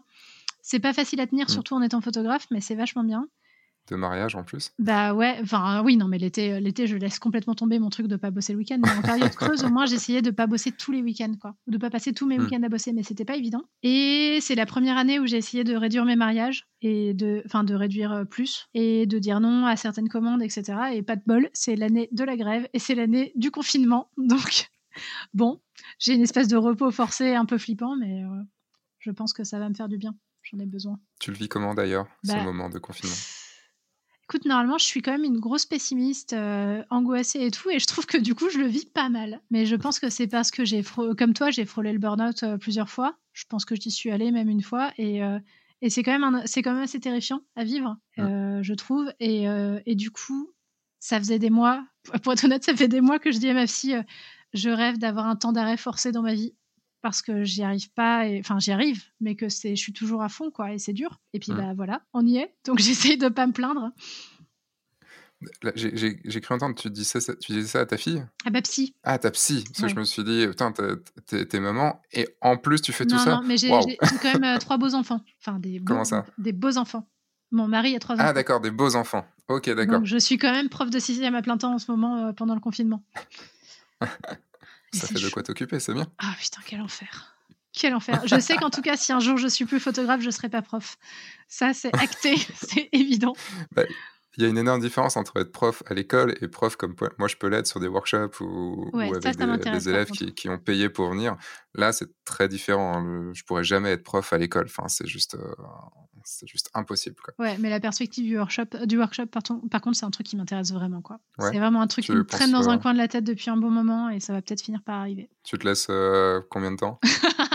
À la pression euh, Je sais pas. Non, aucune pression, c'est juste pour savoir. C'est pour ah. savoir quand est-ce que j'ai une nouvelle concurrente qui arrive. Mais on sera pas sur les mêmes, euh, sur les mêmes choses. non, mais je déconne. Un an et demi Je sais pas.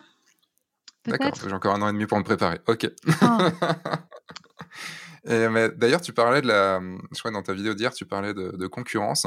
Euh, et tu as, une phrase qui, qui m'a j'ai sorti une vidéo il n'y a pas très longtemps sur le guide du photographe de mariage, c'est Doit-on avoir peur de la concurrence? Mmh et, en gros, le, résumé à la fin, regardez-la quand même, hein, ça ne bah vaut pas juste le résumé.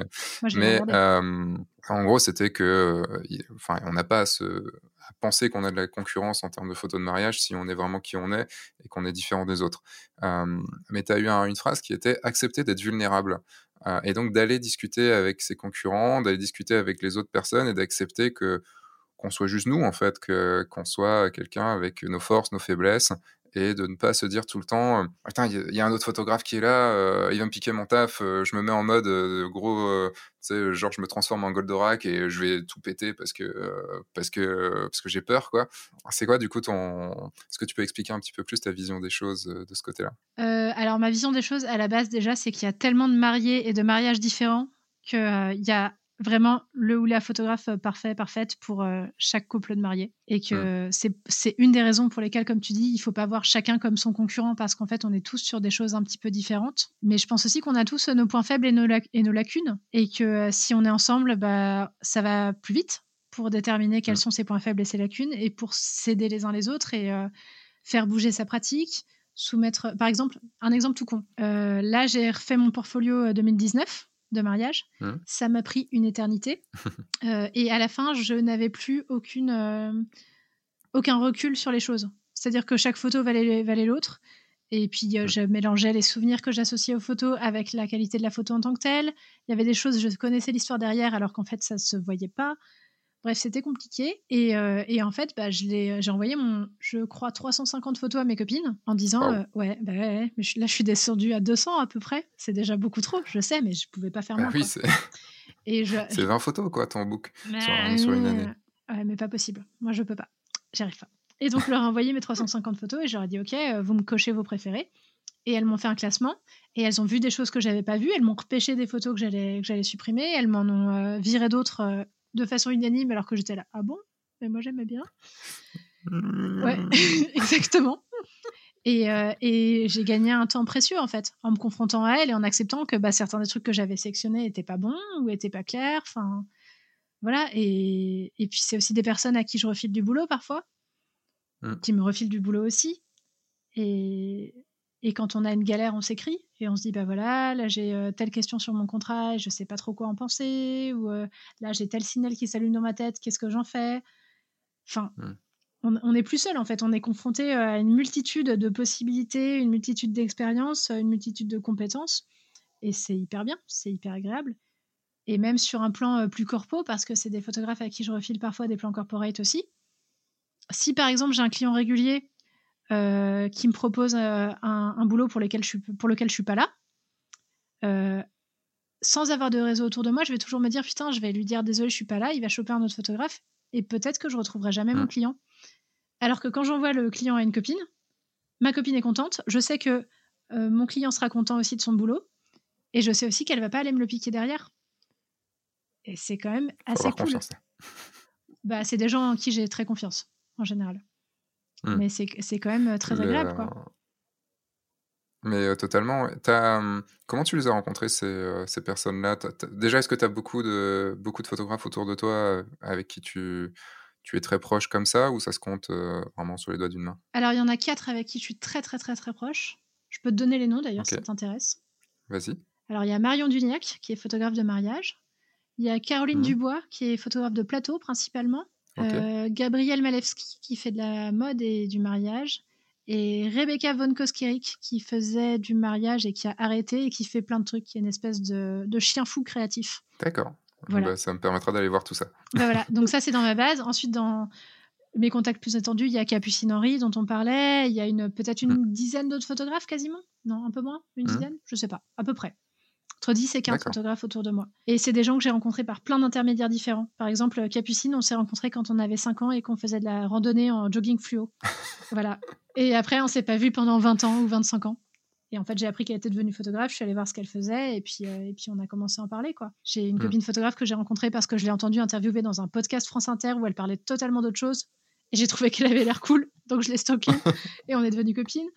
Il y a des gens que j'ai rencontrés euh, dans mes, dans mes formations que j'ai faites. Enfin, c'est hyper variable. C'est un des conseils aussi que je donne beaucoup euh, dans les partenariats. Enfin, on, me demande toujours, mais comment tu fais des partenariats ou des choses comme ça? Je dis déjà, faites des partenariats avec d'autres photographes. Enfin, quand je dis des partenariats, c'est créer des amitiés avec d'autres photographes. Et euh, comme quand tu disais que ça remplissait aussi tes, ton agenda de travail, que tu refilais, mais que les autres, du coup, te refilent également. Bah, c'est con, mais je sais qu'en 2012, en 2013, la moitié de ma saison a été remplie par, euh, par une, petite nana qui était venue avec moi en, en 2013, non, en 2014, pardon, mon année 2014, parce qu'elle était venue avec moi en 2012 sur un mariage. Euh, elle s'appelle Amandine Repars, j'en mmh. parle aussi régulièrement, parce que ça fait partie des, des photographes que, enfin, qui, ont, qui étaient avec moi quand, quand j'ai commencé, ou que plutôt que j'ai vu commencer, puisque j'avais déjà commencé. L'année 2013, moi, je lui ai ramené plein de monde puisque j'avais pas mal de demandes. Et l'année 2014, c'est elle qui a commencé à avoir pas mal de contacts et elle m'en a ramené. Et j'ai dû signer, je crois, 5 ou 6 mariages grâce à elle, quoi, un truc comme ça. Donc, euh, le meilleur partenariat qu'on puisse faire, c'est de travailler avec d'autres photographes. Et en plus, quand nous, on a une merde, quand il nous arrive un truc, bon, ça m'est jamais arrivé, mais on touche du bois pour que ça nous arrive pas. Hein, le... Mais imagine qu'au dernier moment, il nous arrive un truc, bah, on a mmh. tout ce réseau aussi qui potentiellement peut nous, nous dépanner et, euh, à la moindre, au moindre petite connerie. Quoi. Ouais, complètement. Et puis surtout, enfin, ça c'est un peu accessoire, mais en tout cas, euh, moi, c'est des gens que j'ai choisis euh, d'abord humainement. Mmh. Euh, ensuite, j'ai de l'estime pour leur travail, mais je les ai pas choisis parce qu'elles me ressemblaient ou quelque chose comme ça. C'est des gens qui sont différents de moi, mais avec qui il y a une vraie entente. Et c'est passé avant. tu vois, encore une fois, c'était pas du calcul, c'est ça que je veux dire. Mmh. Je me suis pas dit, je vais devenir pote avec telle personne parce que son travail est trop classe ça, ne se mmh. fait pas comme ça. C'est juste des gens trop cool, mais qui ont, qui ont le, métier, le même métier que moi. Quoi. Après, je pense qu'il faut être le plus humain possible. De toute façon, on va pas pouvoir aimer tout le monde, tout le monde nous aimera pas. Et euh, si on veut que les choses durent dans le temps, même en business, pour moi, il faut qu'il y ait de l'humain. Euh, pas trop non plus. Enfin, si c'est vraiment business, faut pas qu'il y ait trop, trop d'humain non plus, parce que euh, il y a un moment, ça devient difficile. Mais j'ai eu plusieurs mauvaises expériences de ce côté-là. Euh, c'est pour ça que maintenant, je, suis peut-être un peu plus éloigné. Mais en tout cas, des gens qui sont proches, avec qui tu vas t'entendre, euh, avec qui tu vas pouvoir partager des choses, ça c'est important parce que sinon, si c'est vraiment juste, euh, ouais, tu me rapportes du, tu me rapportes du pognon et je t'en rapporte, enfin, ça va servir, à, ça, va suffire à certaines personnes, mais je pense que pour nous, ça, ça ne suffira pas. Surtout le pourquoi on fait notre métier. Quoi. Ouais, et puis en plus, ça veut dire que c'est des personnes avec qui tu vas pas pouvoir être vulnérable. Si tu es juste dans un, dans un rapport comme ça, le jour où tu as mmh. merdé sur une photo et que tu dis est-ce que ton avis c'est rattrapable? Comment on fait? Tu peux pas faire ça avec quelqu'un avec qui t'es pas en amitié, en confiance. quoi. Puis il y a un truc aussi, quand tu as comme ça des personnes proches qui, qui, sont dans le même métier que toi et tout, euh, et qui ont des avis différents, euh, ça permet aussi d'avoir des. comment dire, une, sorte de critique constructive, mais sans langue de bois. Et ça, c'est vraiment très, très chouette parce que beaucoup de gens viennent me voir pour, pour que je leur fasse des critiques de leur, de leur travail, puisque j'en fais pas mal aussi sur F1.4. Et je dis toujours, t'es sûr? Tu veux avoir mon retour? T'es es certain parce que il va être sans filtre quoi. Et encore, il y a un filtre forcément. Si je connais pas la personne en face, il y mmh. aura un filtre. Si c'est un pote, il y aura pas de filtre. Et, euh, et je l'attends. J'attends aussi que en face de moi, la personne soit sans filtre pour que je puisse euh, intégrer les choses parce que je sais que cette personne m'aime et donc euh, ce sera pas méchant. Il y aura pas une jalousie, il y aura pas un un truc derrière qui va se dire euh, ok là j'ai juste le bon la bonne occasion pour bien le casser comme il faut et j'en rêve depuis longtemps c'est le moment non c'est juste euh, je vais le casser s'il faut et je vais pas le casser s'il faut pas ouais t'as besoin d'être face à quelqu'un qui veut ton bien quoi vraiment C'est ça. Ouais, tout à fait. Et c'est là où le fait d'être vulnérable, comme tu dis, euh, c'est c'est important de pouvoir l'être. Est-ce que tu considères ton métier dur, difficile, enfin moralement pas, pas forcément moralement, mais en termes de difficulté de, des nerfs, tu vois, le, le côté, est-ce qu'il faut que tu sois tout le temps sur le devant? Est-ce qu'il faut que tu lâches rien? Est-ce qu'il faut. Enfin. Ça dépend des années. Que le côté. Ouais.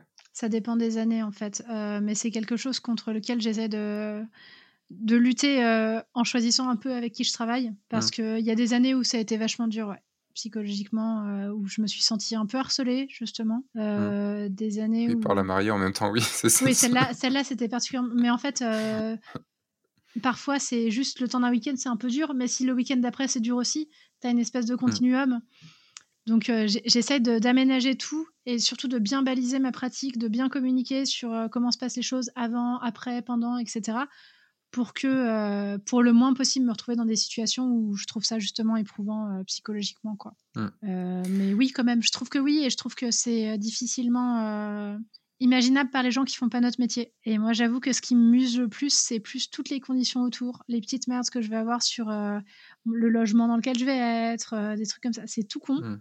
Mais en fait, tu vois, j'ai un été où j'ai dormi dans une tache de sperme à un mariage. Et en fait, bah, j'ai pas dormi.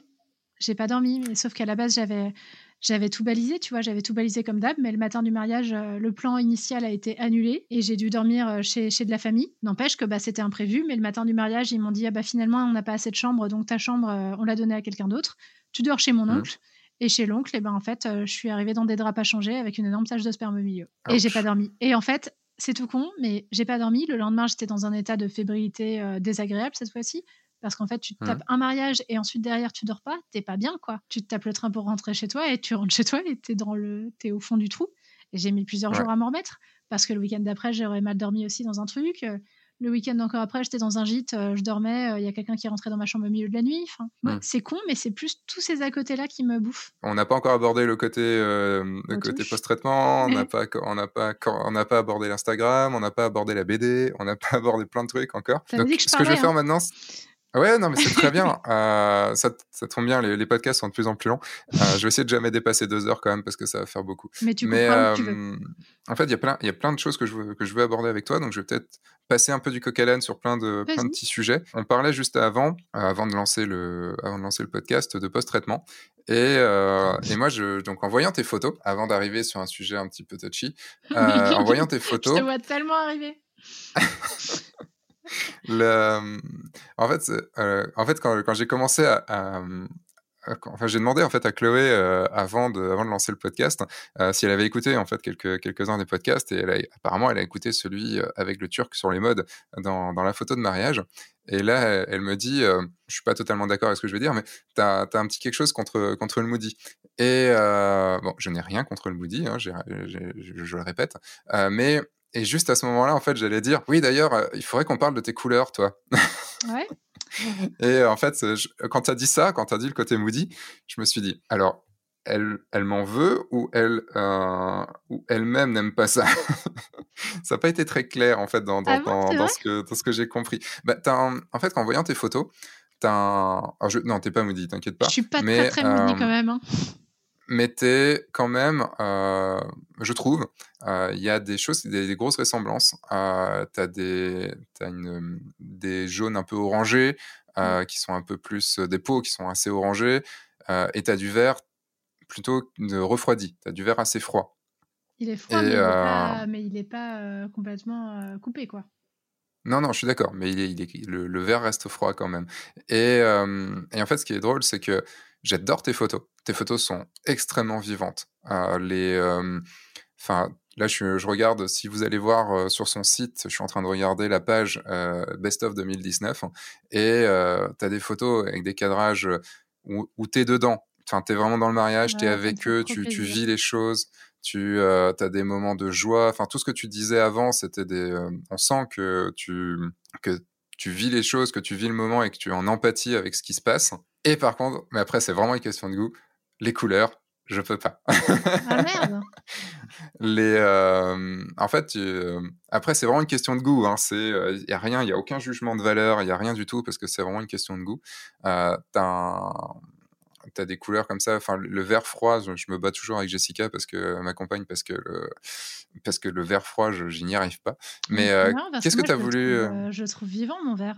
Justement, moi, je suis, moi je suis énervée par les, par les verts complètement mutés, tu vois. Mais moi... Bah, tu vois, c'est encore pire. c'est encore, encore plus.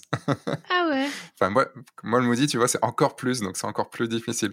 Mais euh, après, c'est histoire de style, ça plaît à certaines personnes et tout ça. On n'est pas là pour ça. Mais qu'est-ce que tu veux retranscrire par ces. Euh, est-ce que tu as mis longtemps à trouver ton, ton style de retouche euh, Est-ce que ça fait longtemps que tu as ce style de couleur-là?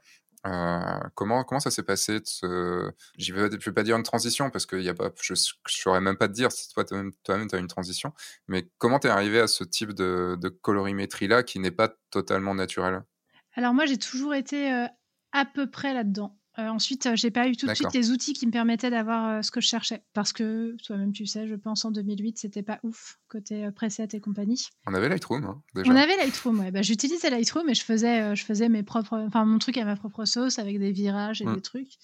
mais j'avais toujours l'optique d'avoir quelque chose bah, que moi je trouve justement relativement naturel avec un petit tweak. Mmh. j'ai jamais été dans les trucs très désaturés, etc. Ça a jamais été mon, truc. Je suis pas tombée dans les filtres Instagram non plus. Enfin, globalement, j'ai pas l'impression d'avoir suivi les modes, tu vois. Ensuite, j'ai fini par découvrir, grâce à ma copine Marion Duniac, les mmh. presets euh, VSCO. Mmh. Et en fait, moi, ce qui m'a plu dans VSCO et ce qui a accroché et ce qui a un peu finalisé ma retouche en, quelque sorte, c'est que ce qui me manquait, c'est que euh, j'ai quand même, euh, j'ai toujours aimé la photo, tu vois, quand j'étais enfant et tout ça, j'en faisais pas, mais j'ai toujours eu une fascination et pour moi, justement, mmh. ce fameux vert qui tire un tout petit peu vers le bleu, c'est un vert argentique. Et en fait, ce qui m'a accroché avec VSCO, c'est euh, quelques petits tweaks que je retrouvais de l'argentique. Et donc, j'ai commencé à bosser en VSCO, mais évidemment, je les ai tout de suite euh, vachement adaptés à moi, ce qui me parlait. Et donc, euh, bah, c'est comme ça que je me suis retrouvée avec cette retouche-là, qui pour moi est évidente et que je me verrais pas changer, tu vois. Elle m'est complètement personnelle. C'est ça que je veux dire. Enfin, je veux dire, je suis pas la seule personne à faire ça, mais c'est la mmh. retouche qui me correspond absolument. Et ça m'est arrivé sur certains mariages où je connaissais un petit peu les goûts des mariés et euh, je savais qu'ils étaient aussi sensibles à des trucs un petit peu plus euh, fine art, tout ce genre de trucs. J'ai essayé de me rapprocher, d'un petit peu euh, interférer sur mon style. impossible. J'arrive pas, je reviens toujours à quelque chose qui me ressemble plus. De toute façon, tu peux pas, puisque c'est là où, euh, où, beaucoup de gens ne, ne comprennent pas trop, euh, enfin, ne vont pas trop loin dans, dans mon discours. Parce que je, j'ai un discours un peu véhément, c'est vrai, quand même, faut l'avouer. Quand j'ai une personne en face de moi qui, qui, comprend très bien, avec qui on peut argumenter, voire se foutre sur la gueule. Mais, euh, voilà. En fait, un style, un style final, enfin un style photographique, c'est pas juste euh, le post-traitement, c'est pas juste les couleurs que tu vas appliquer, c'est pas juste une base de filtre VSCO que, que tu auras. C'est également toute la façon dont tu shootes tu vois, le mmh. fine art, il sera un peu plus en, de, de contre, en contre-jour, avec beaucoup de lumière, très exposé, alors que le Moody sera très sombre et tout, avec juste une grosse source de lumière, enfin, proche d'une fenêtre, tu vois, ou un truc comme ça. si tu fais juste qu'appliquer des presets après, d'appliquer ton preset après, ce, tu pourras pas transformer normalement une photo qui a été prise pour du maudit en du fine art. On a eu un petit problème technique, le son a peut-être changé, euh, vous verrez. Euh, enfin, en tout cas, mon son normalement n'a pas changé, mais le son de Chloé a peut-être changé. Euh, je parlais du, du, style photo et en fait, tu me disais que, la, que tu avais essayé de faire du un peu plus stylé fine art sur tes photos et que ça n'avait pas forcément fonctionné. Je disais, c'est normal en fait. Oui, ça, ça, tout ça, je l'ai entendu quand tu as dit ça. Mais en fait, je ne l'ai pas essayé pour vraiment infléchir mon style, tu vois. C'était vraiment pour certains clients précisément, en me disant, eux, ça leur fera plaisir qu'il y ait un tout petit peu plus d'inspiration euh, fine art. Ouais, mais ça dépend tellement de toute façon de la façon dont tu photographies. c'est ça, c'est surtout ça le truc. Mmh. C'est que tu peux, tu photographies pas du fine art comme tu photographies du moody ou que tu photographies ton style à toi ou que tu fais du, du reportage, enfin de la photo reportage ou, autre quoi. C'est, très différent. Donc et donc là, je, t'ai étonné un petit peu dans ce que je t'ai dit, je crois sur le sur ton sur ton post traitement. Grave. Ça. Ouais, j'étais hyper étonnée parce que justement pour moi, pour moi, je fais quelque chose justement d'assez naturel quoi d'un mmh. tout petit peu plus pétant éventuellement. Enfin, je trouve qu'il y a des petites inflexions, tu vois, par rapport au réel. Mais je trouve justement que c'est hyper naturel. Donc j'étais trop étonnée que tu, me, que tu me dises que non. Je te ferai pas l'affront de te demander si ton écran est calibré, mais j'étais étonnée. Euh, tu, peux faire, l'affront, euh, pas, mais l'écran que j'ai, il se calibre tout seul, donc logiquement, normalement, il n'y a pas trop de soucis. C'est un autre style de, retouche. Euh, je vois tout à fait l'inspiration VSCO là-dedans. Après, il peut y avoir aussi des problèmes, enfin des problèmes non, mais des différences de nous, de nos yeux. Ouais, parce que nos yeux fonctionnent différemment. Peut-être que tu as des yeux qui sont différemment sensible au vert des miens ou aux histoires de goût, tout simplement. Hein, c'est vrai que j'aime bien les, verres plutôt chauds et j'ai tendance plutôt à avoir des verres chauds que des, verres froids. On parle pas de, vin ou d'alcool, hein, on parle vraiment de, de la couleur Mais ouais, j'avoue que par contre, moi, les verres chauds, j'ai plus de mal justement. C'est c'est là où il y a une question de goût et une question de. Alors, je, sais pas, j'ai toujours du mal à dire goût parce que après, on va dire, oui, tous les goûts sont dans la nature et tout ça. je, je, sais pas. Mais euh, peut-être, j'ai une, une, euh, une, hypothèse complètement euh, bidon, je vais te la balancer. J'ai grandi dans les Vosges. Dans les Vosges, les vers, ils ressemblent à ça. D'accord. Parce que c'est les vers des sapins. C'est les vers des endroits mmh. qui dégorgent d'eau en permanence parce qu'il pleut tout le temps. Et, et, ça, pour moi, c'est le vers de mon enfance totalement. Peut-être que ça joue pas si bidon que ça en fait, hein, tu sais. Bah, peut-être, que c'est ça. Je sais pas du tout, hein, mais parce que pour moi, c'est le vert de toutes mes photos d'enfance, tu vois, par exemple. Tu as vu la série euh, Zone Blanche? Non, pas du tout. Qui tournée d'ailleurs dans le C'est euh, une série qui, partait sur, euh, qui était sur OCS il y a deux saisons. Et je te conseille vraiment. elle est magnifique. très très bien, il y a un petit côté fantastique et tout, et ça se passe en forêt beaucoup. Ce que j'y souvent, c'est qu'ils ont un budget, ils doivent avoir un budget fumé juste un peu absolument un peu improbable c'est toujours de la brume partout et tout ça. Mais il y a beaucoup de brume dans les Vosges en même temps. Ouais, mais pour la voir vraiment bien comme il faut quand tu tournes, c'est une autre histoire quand même. Et les plans sont, sont, très très beaux, la, la, la, forêt est très très bien mise en, mise en scène. Et voilà, c'est une série, c'est une série à voir. en France, on a rarement des séries aussi bien travaillées en termes d'ambiance et tout. mais cool. tu, tu reconnaîtras sûrement les, tes Vosges natales dans le. Ouais. Et à côté de ça, euh, je voulais parler d'Instagram parce qu'il y a un truc qui m'a absolument choqué sur ton Instagram. Je, je vais le. C'est le, moment où ça balance en fait. Tu as dit des trucs tout gentils pendant tout le début de l'interview et là tu balances. Non, je balance pas. Euh, euh, non, non, non. Si je balançais, tu le saurais. Hein. Ça, ça, ça, ça s'entendrait très fort. non, non. Qui m'a qui m'a choqué, mais pas forcément choqué dans le mauvais sens du terme. C'est 2065 publications. c'est beaucoup? Tu as posté 2065 photos ou vidéos sur ton, sur ton Instagram. Enfin, je trouve ça juste ouf, quoi. ah ouais, c'est beaucoup? Bah, Je sais pas. Enfin, pour moi, euh, après, je suis pas un, très grand pro d'Instagram, mais je me dis, je vois souvent des feeds plutôt à 2 300, tu vois, 2 300 photos, un truc comme ça. Et là, je vois 2000 photos, mais à 2000 photos, t'en postes combien par semaine? Bah, je poste presque tous les jours. Ah, c'est pour ça. Ouais, mais c'est un truc auquel je m'astreins depuis, je sais pas, peut-être deux ans, parce qu'en fait, je me rendais compte qu'avant, je postais rien parce que j'oubliais tout le temps. Et du coup, quand tu postes rien, bah, personne voit tes posts. Et donc, t'as un peu les boules parce que tu postes que quand t'es vraiment fier et qu'en plus, t'as pensé à poster et personne le voit. Et c'est trop déprimant. Et il euh, y a ça, et il y a le fait que, en fait, euh, j'ai plein de photos de plein de séances qui dorment et que personne ne verra jamais à part les clients directs. Et ça me faisait un peu de chagrin. Et donc, je me suis mmh. dit, je vais peut-être plutôt m'en servir comme un, pas, pas exactement un journal, mais euh, enfin en tout cas en faire quelque chose, quoi. Que ces photos existent, que mon Instagram soit un peu vivant et du coup que j'ai que j'ai du monde autour de moi, quoi. Je ne mmh. cherche pas à avoir un milliard de followers, mais euh, l'idée c'est d'avoir des gens qui réagissent un peu de temps en temps, qui voient les trucs, qui m'envoient des petits messages, c'est vachement agréable. Ce que tu mets en plus, euh, tu mets sous chaque. j'ai pas été voir sous chaque photo parce que j'ai pas regardé les 2065 photos, mais tu as l'air de mettre souvent plus des des commentaires, pas des commentaires, mais des, euh, ah, je trouve pas le mot, des descriptions, des légendes, de, voilà, de, de photos. Euh, enfin, tu te fais un peu chier à mettre des légendes. Euh, tu te fais chier à mettre des légendes, quoi. Ouais, carrément. Ouais, j'y passe du temps. Est-ce que tu as une stratégie quand même côté réseaux sociaux et tout pour, pour communiquer? Non, pas trop. C'est pareil que pour le reste, j'y vais à l'instinct et j'essaie d'être le plus fidèle à moi-même possible. Mmh. Donc parfois j'écris des conneries, parfois je fais des blagues pas drôles, parfois je fais des longs posts hyper littéraires. Ça dépend euh, mmh. vraiment selon ce qui me vient. Mais en tout cas, je sais que c'était la seule solution pour moi pour pouvoir poster au moins de temps en temps sur les réseaux. C'était de mmh. m'astreindre à le faire pour de vrai. Et en fait, je les programme à l'avance. Mais d'avoir une discipline par rapport à ça, c'était c'était ça ou ne pas avoir d'Instagram, en gros. Et tu utilises quoi pour les programmer? J'utilise Planoly, mais par contre, j'utilise pas euh, le, le, le, post auto. C'est moi qui poste, mmh. euh, j'ai une notification pour me dire attention, tu avais une photo à poster et je poste. Tu postes pour euh, que ce soit plus efficace sur, euh, sur Instagram ou parce que. Alors, on m'a dit que c'était bien pour que ça soit plus efficace pour, pour, Instagram, donc tant mieux, mais c'est aussi pour garder le contrôle du truc. J'aime bien le fait de le faire moi-même et voilà. Ok. Oui, c'est plus efficace parce que, en fait, Instagram, Facebook ou autre, en fait, donnent des points à chaque action. En fait, ils donnent des points, par exemple, quand tu publies souvent, mmh. mais ils vont donner plus de points si c'est toi-même qui vient euh, l'uploader, le, poster directement, tu auras plus de points, je crois, si euh, la, la, photo a été prise directement au moment où tu postes et il voit en fait si, si c'est un robot qui est venu poster ta photo. Du coup, c'est bien, tu as posté, mais en même temps, c'est pas toi toi-même, t'étais pas sur ton, ton Instagram, donc il va te donner moins de points. Mais bon, ça ah, après c'est un, gros truc.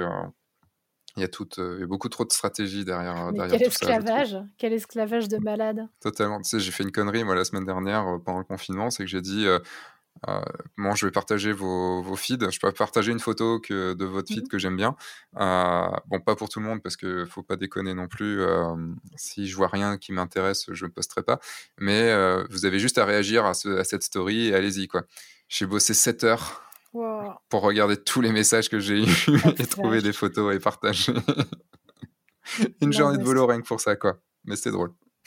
J'avoue que j'ai hésité à le faire et je me suis dit putain ça va me prendre un temps dingue et euh, mm. je, ma vie de prof de sixième en ce moment fait que c'est pas possible. Et donc depuis, euh, depuis le confinement, donc depuis quelques jours, tu t'es mis, euh, tu t'es astreint à faire une vidéo tous les jours d'une quinzaine de minutes. pourquoi tu as fait ça? Enfin, qu'est-ce qui, qu'est-ce, Qu'est-ce qui t'a motivé à faire ça et quel est ton but? Euh, C'est un truc auquel je pense depuis hyper longtemps, genre vraiment hyper longtemps. À la base, je voulais faire une chaîne YouTube.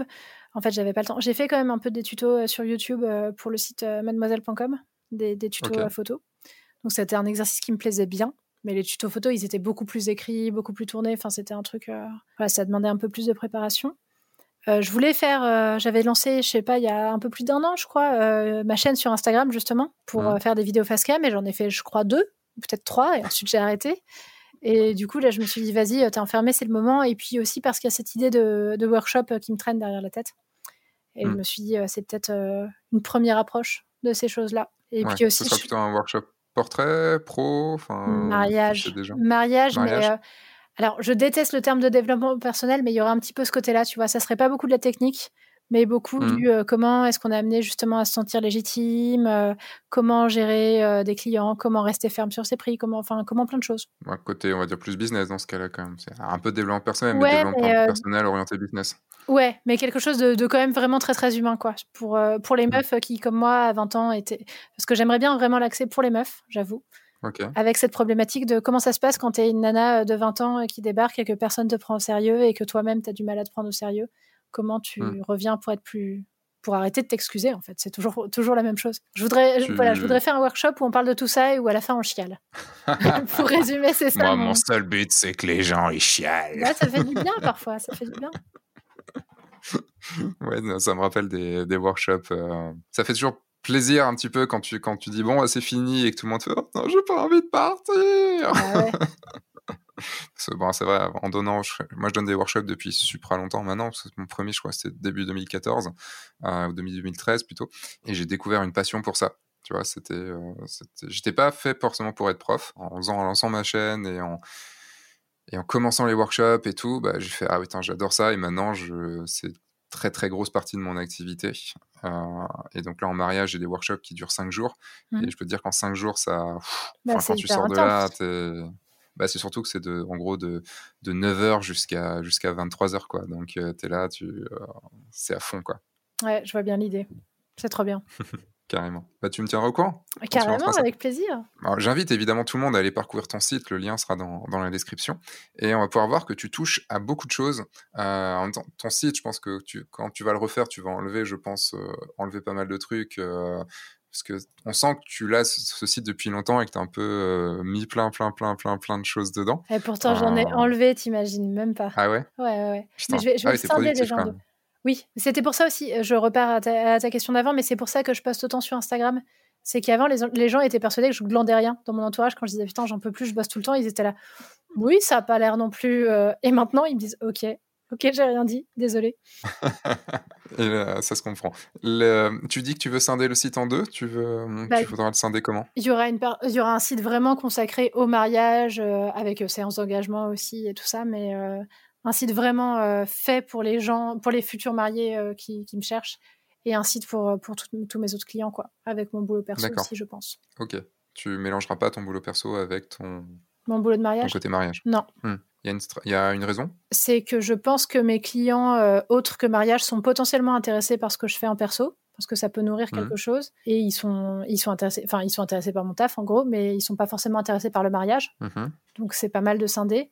Et les mariés, s'ils ont envie de voir autre chose, ils pourront toujours aller voir le vrai site, enfin le, site pour le reste, mais en même temps, ça sera agréable pour eux d'avoir un site dédié avec vraiment toutes les infos toutes les infos mmh. mariage. Quoi. Ça se tient euh, tout à fait. Et donc, tu fais beaucoup de choses entre le, tes portraits, tes, euh, tes reportages, euh, donc tout, tout, le, tout le boulot commissionné. Enfin, les, on voit qu'il y a beaucoup, beaucoup de choses. et tu as des choses super intéressantes. Qui, on voit que tu es dans, dans, un milieu aussi. Enfin, tu as fait genre les portraits Golden Moustache, tu as plein d'auteurs, tu as, été à Cannes, tu as fait enfin plein de choses comme ça. je vous conseille vraiment d'aller voir avant que le site change, puisque vous avez pas mal de photos à, à voir. Et en plus, en cherchant ton nom comme ça sur Google, je suis tombé sur un truc sur lequel je ne m'attendais pas du tout. J'ai vu que tu avais créé aussi une bande dessinée. J'ai scénarisé, j'ai pas dessiné par contre. La dessinatrice, elle s'appelle Carole Morel. Bah euh, oui, ça c'est ma passion première en fait, l'écriture. Et je pense que ça sera la suite. Euh, si j'ai de la chance, ça sera la suite de ma vie quand j'aurai arrêté la photo. D'accord. C'est euh, quelque chose que tu fais vraiment depuis, depuis toute petite? Depuis toujours, ouais. Et là, je profite du confinement pour travailler sur un roman. Ok. Alors c'est marrant parce que tu disais que tu avais fait de la... dans le podcast que tu avais fait une BD parce que le, parce que le, le roman, c'était, ça, ça, te semblait beaucoup trop compliqué. Euh, parce que tu gérais toi toute seule les choses et que tu n'avais pas quelqu'un avec toi. Enfin, c'est, euh, Et comment ça se passe? Tu as évolué sur, euh, sur ce sujet? Parce que la BD est sortie en 2016. Ouais. ça fait quand même quelques années. Ouais, j'ai eu une longue traversée du désert. En fait, la BD a pas trop mal marché, ce qui était vraiment super mais ça m'a un petit peu paralysée. Tu sais, avec ce truc de je pourrais jamais refaire euh, quelque chose qui touchera les gens comme ça. Et enfin, ça n'a pas été un mmh. best-seller, tu vois, mais ça, ça a bien marché. Enfin, euh, on a eu mmh. des prix, on a eu des reconnaissances euh, assez chouettes. On a fait une tournée de dédicaces dans toute la France. Enfin, c'était vraiment cool. Ouais, c'était vraiment vraiment cool. Mais du coup, ouais, grosse traversée du désert après. Et puis mmh. finalement, là, ça y est, j'ai pris assez de recul et du coup, je bosse sur mon roman. et en fait, la BD, ça m'aura appris justement à structurer à y aller étape par étape et à avoir euh, une architecture qui fait que c'est un peu moins intimidant de te lancer d'un coup mmh. euh, dans l'écriture. Bah euh, c'est vraiment se lancer sur un, très gros projet et surtout un projet où tu vas donner toutes tes tripes. C'est là où c'est difficile. Quoi. Ah ouais, non, c'est clair. C'est vraiment un mmh. marathon comparé à un sprint. Tu T'as jamais pensé faire un livre de photos? Étonnamment, non. C'est pas, c'est pas un format auquel, auquel j'ai particulièrement pensé. Mais ce que dans, dans, ce que tu dis, c'est marrant parce que la photo et, le, et le texte, c'est quand même assez, euh, assez différent, même si on est dans un moyen d'expression. Enfin, c'est comme j'ai tellement de mal à comprendre ceux qui arrivent à faire de l'image et de la musique. C'est un truc qui me semble tellement euh, hors de ma portée, enfin, c'est tellement différent et tout. Alors, photo et texte, je comprends un petit peu plus. Euh, est-ce que tu sais, la première question que je t'ai posée, c'était euh, qui, euh, enfin, en gros, comment tu te qualifierais, qui est, qui est Chloé? Si tu avais à choisir, pas à choisir, mais euh, si tu avais à qualifier ton, ton travail, mais tout ton travail, tout, tout, tout, tout, tu, tu garderais quoi? Tu serais avant tout quoi? Eh ouais, question de merde. Hein. Bah, en fait, je comprends pas comment tu peux me poser cette question sans me demander de choisir. Mais du coup, je vais botter en touche. Attention. Bah pour, pour, moi, le résumé de ma vie et de ma pratique, et euh, ça inclut aussi quand je faisais du théâtre, parce que c'était une grosse partie de ma vie, le théâtre, ça l'a été pendant longtemps. Mmh. Ma spécialité, c'est euh, l'empathie et la projection. En gros. On sur la même euh, réponse qu'au début. Voilà, je transforme mon empathie en quelque chose d'artistique. Alors, dans le cadre du roman, c'est quelque chose de totalement imaginaire. Mmh. Genre, je me mets dans un état de d'empathie avec un personnage qui n'existe pas. Et, et, je vois ce qui se passe. En fait, je constate l'état. Je fais un état des lieux. C'est vraiment ça. Moi, ma façon mmh. d'écrire, c'est ça. C'est que je projette une situation je me pose et je me dis, OK, qu'est-ce que je vois autour de moi dans cet univers imaginaire? En photo, c'est pareil. On me passe une commande, je me projette, je, me mets en empathie et j'en tire quelque chose, j'en tire des photos. Et quand je faisais du théâtre, c'était pareil. Tu es avant tout artiste plutôt que photographe ou écrivaine, autrice, euh, comédienne, tout ça, quoi. Je sais pas, je sais pas, mais euh, j'aime bien, euh, j'aime bien fabriquer à partir de mon empathie. D'accord. C'est une belle réponse. C'est vraiment une belle réponse. J'ai botté en touche, mais euh, tout ce que je pouvais. Non, non, c'est non, non, mais c'est pas grave. Moi, j'aime bien ce genre de bottage en touche. Me, me va très bien. bah cool, merci. Euh, donc, je vous conseille aussi. Mais j'ai pas encore lu ta BD, mais euh, de ce que j'ai pu voir, c'est ça a l'air vraiment cool, très bien noté. Et, bah, je vais essayer de, de pouvoir la, la, lire. Tu peux aller la choper. bien les BD. Tu peux aller la choper chez Expérience à Lyon. D'accord. Expérience qui est Place Bellecour, je crois. C'est possible. Je crois que c'est ça. On était allé dédicacer là-bas. Il y a même un dessin de la dessinatrice euh, quelque part sur le plafond. Et donc, juste, on arrive à, on arrive à la fin quand même de, ce podcast, hein, même si je pourrais discuter encore pendant pas mal de temps. Euh, j'ai deux questions et potentiellement une troisième, mais il y a deux questions que, que, je, que je commence à poser maintenant à chaque fin de podcast. Hein. Euh, des questions que tu peux répondre normalement assez rapidement. quel est ton objectif Mais quand je dis ton objectif, vraiment ton objectif, ta focale favorite? Le 35 mm. Est-ce que tu peux expliquer pourquoi? Euh, avant, c'était le 50. Je trouvais ça hyper flatteur et tout ça. Et en fait, euh, je me suis rendu compte au bout d'un moment que le 50, c'était un peu. C'était plus facile de composer avec, mais que du coup, on perdait le côté euh, immersif. J'avais besoin de quelque mmh. chose qui englobait un peu plus et qui avait une certaine dynamique, bah, due notamment à la distorsion très très légère sur les bords. Et du coup, le 35, il fait ce job-là pour moi. D'accord. Et donc, tu fais plutôt partie de. Tu es en deux focales fixes sur, sur le mariage? Non, un zoom et une, une, focale fixe, mais ma focale fixe, elle bouge quasiment pas. Enfin, en tout cas, j'ai un boîtier avec mon 24-70 qui me sert un peu en backup, en fait, à toutes les. Chaque fois que je dois aller très vite ou chaque fois que j'ai besoin de très large ou de plus serré. Et je mmh. n'enlève quasiment pas mon 35 de l'autre côté. D'accord. J'ai un 50 et un 85 au cas où, mais je je les utilise pas toujours. Et forcément, comme tout le monde le voudrait savoir, tu, tu bosses avec quoi comme appareil?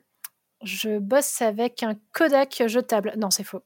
Euh, je bosse Comment tu arrives à mettre un 35 mm sur un Kodak jetable? Incroyable. Il là, il faut faire un tuto. Là. Ouais. Euh, je bosse avec deux 5D Mark III. Et en fait, j'avais avant, j'avais un 5D Mark II et un 5D Mark III. Et en fait, j'adore la couleur euh, du, du, Mark III. Je trouve que la colorimétrie est super. Et du coup, je me suis racheté un deuxième Mark III récemment. je viens juste, tu vois, de passer au, au, au Mark IV. Ouais, t'es content? parce que j'étais aussi. Euh, bah, je l'ai eu qu'une fois en mariage pour l'instant, donc euh, donc je peux pas te dire encore parce que j'étais passé au Sony et ça s'est mal passé. Ah. Et euh, ça s'est très mal passé. Euh, j'attends de voir un petit peu ce que vont nous sortir un petit peu Canon pour le prochain, mais j'étais au 5, ouais, sur le R5, je crois, un mmh. truc comme ça. Et j'étais en 5D3 et 5D2 aussi, même un 5D3 et deux 5D2 et pendant très longtemps, enfin jusqu'à l'année dernière en fait. Et c'est surtout, moi, c'est le 24 mm, le 24 1.4 que je trouve absolument sublime en termes de bah, le, le, les couleurs. Tu vois, c'est ce que j'ai reproché en passant euh, euh, chez Sony avec le Sigma 24 mmh. 1.4, c'est que j'avais pas les couleurs. C'était il est juste doux comme il faut. Euh, il, est, il, a des couleurs de folie. T'as même rien besoin de changer. Il me fait des verres un peu chauds. Je suis content. Hmm. non, après, c'est une sorte de balance des blancs aussi. Mais, euh, mais ouais, non, je te comprends. quand on a trouvé un objectif euh, et un appareil qui nous va, c'est dur quoi de changer quoi c'est difficile quoi ouais mais j'aimerais bien quelque chose de plus léger tu vois mais bah, tu sais c'est pas forcément plus léger en fait hein. le le Sony, ils disent ouais, il est plus léger parce que c'est un, un mirrorless et tout ça, mais l'optique, elle est deux fois plus lourde que le, que le Canon. Donc en plus, c'est déséquilibré. Là où normalement, ton poids, il est plus dans ta main, bah là, ton poids est dans l'objectif, donc il est un peu en avant. Donc, euh, bref, pas là pour parler matos. Euh, deuxième question, c'est euh, deuxième question, c'est quel est ton, ton moment préféré, le moment, le plus beau moment que tu as vécu, mais vraiment, je parle d'un moment, hein, pas, pas d'un moment général, vraiment d'un instant précis que tu aies pu vivre en mariage Si je prends le premier qui me vient en tête, c'est tu vas chialer. Bon, j'espère que les mariés vont pas écouter parce que c'est un petit peu intime. J'ai fait un mariage où euh, le marié m'a appelé pas longtemps après, hein, pas longtemps avant, en me disant je te préviens, ma maman vient de mourir, donc ça va être un petit peu chaud. Ok, donc c'est, enfin voilà, tu sais dans ces cas-là qu'il va y avoir une atmosphère particulière. Et le soir, pendant le. Donc, effectivement, c'était un peu chargé pendant la journée. On sentait c'était une journée magnifique, hyper joyeuse, mais on sentait qu'il y avait une charge émotionnelle très, très forte. Et arrivé le soir, euh, au dîner, le père prend la parole et dit Voilà, je vais... c'est mon tour de faire un discours, mais c'est pas mon mmh. discours que je vais vous lire. Et en oh, fait, la... Ouais, la mère, au moment où elle a compris qu'elle allait pas survivre jusqu'au mariage, a écrit son discours euh, pour le mariage. Et ce qui était fou, c'est que ça commençait par la conscience qu'elle était morte. Elle disait mmh. bon bah voilà, euh, tant pis, j'aurais pas pu être là et euh, je suis sûre que tu es magnifique. Enfin voilà, un début euh, assez assez touchant parce qu'en fait c'est une voix de l'au-delà qui arrive. Et donc elle commençait là-dessus et ensuite ce qui était assez magique, c'est que c'était un vrai discours de maman de mariage avec mmh. bah, avec des blagues, avec des oh je me souviens de tes conneries quand t'étais petit. C'était c'était hyper émouvant et donc le père lisait ça et il pleurait et c'était un mariage, euh, c'était un mariage mixte. Et du coup, il y avait une témoin qui traduisait en même temps dans une autre langue. Et la témoin qui connaissait pas la maman en question était en larmes et, le papa lui faisait des câlins pour qu'elle puisse retrouver la force de traduire. Et toute la salle pleurait, mais tout le monde, enfin tous les potes, tout, le monde était en larmes absolues, ça ruisselait partout. Et c'était, euh, c'est un des trucs les plus émouvants que j'ai vécu, quoi. C'était magnifique. C'est beau.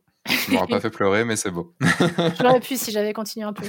J'ai fait vite. Mmh, difficile de me faire pleurer. mais oui, non, bah, ces moments-là, oui, carrément. Je, me mets à la place euh, du. Et là, tu es en train de te dire, putain, les photos vont être magnifiques, mais est-ce que j'ai le droit de photographier tout ça? Exactement. exactement. Et j'ai fait, j'ai fait peu de photos, mais euh, mmh. celles que j'ai faites, je les trouve. Euh, enfin, elles sont fortes, quoi. Elles sont fortes et je suis contente de les avoir faites. Je suis contente qu'ils les aient. Bah, je pense que c'est, important. Je, revois des, les petits moments comme ça où il y a eu vraiment euh, des, des moments de pleurs. Euh, enfin, tu sentais que c'était assez touchy quand même en termes de, de savoir si tu pouvais shooter, si tu pouvais te placer à un endroit pour shooter et tout ça. Je sais que je, je l'ai fait quand même. Euh, peu, mais je l'ai fait parce que ils ont besoin aussi de ces souvenirs-là. Et que ce soit pas juste dans leur tête à ce moment-là. Et, et juste une photo qui redit Ah, tiens, oui, putain, ouais, c'est vrai ça. Et, Exactement. T'as pas besoin d'être exhaustif en fait, mmh. mais ça fait partie de la journée. Et puis surtout, c'était, il n'y avait pas de pathos. Justement, c'était un mmh. discours qui était aussi drôle. Et c'était aussi ce, traitement-là. Quoi. Moi, par exemple, je shoote pas en général quand dans les discours, il y a un passage où je voudrais avoir, une, pensée aujourd'hui pour tous ceux qui nous ont quittés. Et là, tout le monde est triste. Ça, je shoote pas en général. Mmh. Mais là, c'était encore autre chose. C'était un vrai moment de vie hyper dense. quoi.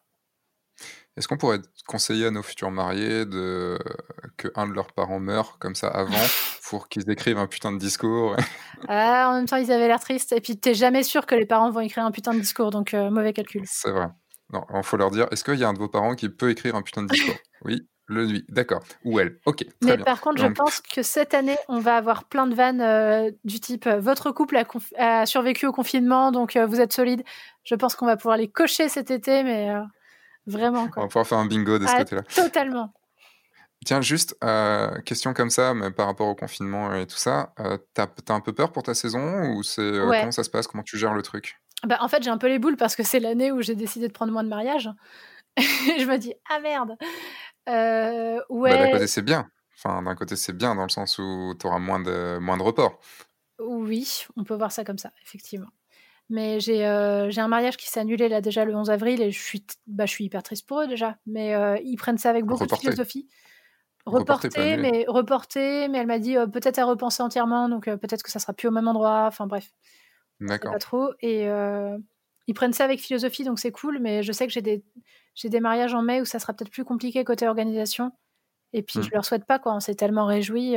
genre là, fin mai, j'ai un mariage en Grèce. Donc c'est une logistique de ouf. Et puis surtout, moi, je me suis trop projetée, eux aussi, et on a tous envie d'y aller, quoi. Donc euh, mm. ça me ferait un peu mal au cœur. Donc j'ai un peu peur, mais on, verra, parce qu'en fait, le virus, il va pas forcément se barrer. Euh...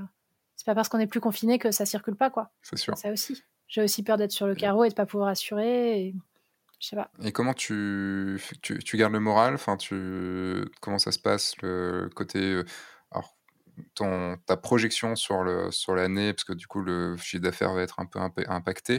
Hein, comment tu, dans ta tête, comment ça ça se passe et qu'est-ce que tu mets en place pour avancer? Bah, pas grand chose. je me dis, je fais le maximum de trucs que je peux pas faire en temps normal. Donc, j'écris mon roman, je fais mes vidéos, j'ai mis à jour mon site. Et, mmh. puis, euh, et puis, on verra. quoi. Je suis pas dépensière. Donc, ça, c'est une chance. Donc, j'ai de la trésorerie de côté et je sens bien que je suis hyper privilégiée.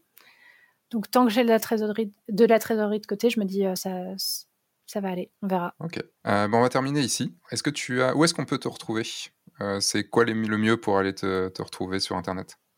Bah alors moi j'aime bien que les gens aillent voir mon site, j'avoue, parce que j'y passe tellement de temps pour le fabriquer et tout ça, mais de façon plus réaliste sur Instagram. Ok. Bon, les, les, liens seront de toute façon dans la, dans la description.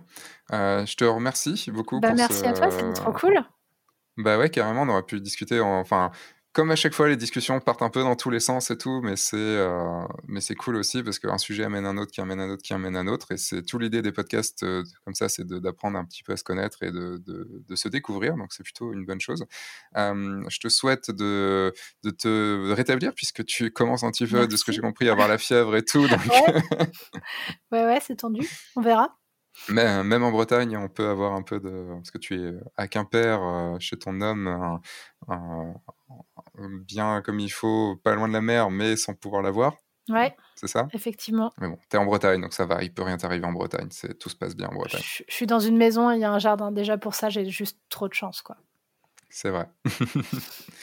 Et puis, ben, peut-être à bientôt sur un, sur un prochain podcast. Eh ben, j'espère bien. Merci beaucoup. Encore un grand, grand, grand merci à toi, Chloé, d'avoir pris ce temps, d'avoir discuté pendant ce temps alors que tu commences à tomber malade. J'espère que tu n'es pas trop tombé malade après, mais je crois que ça va puisque tu as continué à faire tes vidéos euh, sur Instagram. Je vous invite bien sûr à aller voir, à aller checker. Vous avez les liens dans la description. Et vous pouvez laisser, bien sûr, une évaluation 5 étoiles si vous avez aimé euh, sur Apple Podcast. Partagez également ce podcast à quelqu'un d'autre qui pourrait apprécier ce contenu et qui, avec qui vous pourrez faire découvrir ce podcast, parce que le podcast se, hum, partage beaucoup beaucoup par bouche à oreille, c'est comme ça qu'il se diffuse, beaucoup plus que juste en cherchant comme ça sur Internet. Et je vais vous parler forcément de la communauté Oui, je le veux, c'est une communauté de photographes de mariage que j'ai créée, dans lequel je donne beaucoup, beaucoup, beaucoup de contenu, surtout euh, pendant le temps du confinement. Il y a beaucoup de contenu pour vous aider à devenir photographe de mariage et vous pourrez rencontrer plein, plein de photographes de mariage ou de futurs photographes de mariage avec qui vous pourrez sympathiser et pouvoir trouver des personnes avec qui juste discuter et avancer dans ce métier. Je vous dis à très vite pour un nouveau podcast sur le guide du photographe de mariage, pour une nouvelle vidéo aussi sur le guide du photographe de mariage version YouTube. Tout ça, c'est sur le guide du photographe de mariage.fr. Vous pouvez trouver tout ça. Je vous fais des bisous. Je vous dis à la semaine prochaine. Entre temps, sortez de votre zone de confort, faites des photos et surtout amusez-vous et continuez à signer des mariages. Au revoir.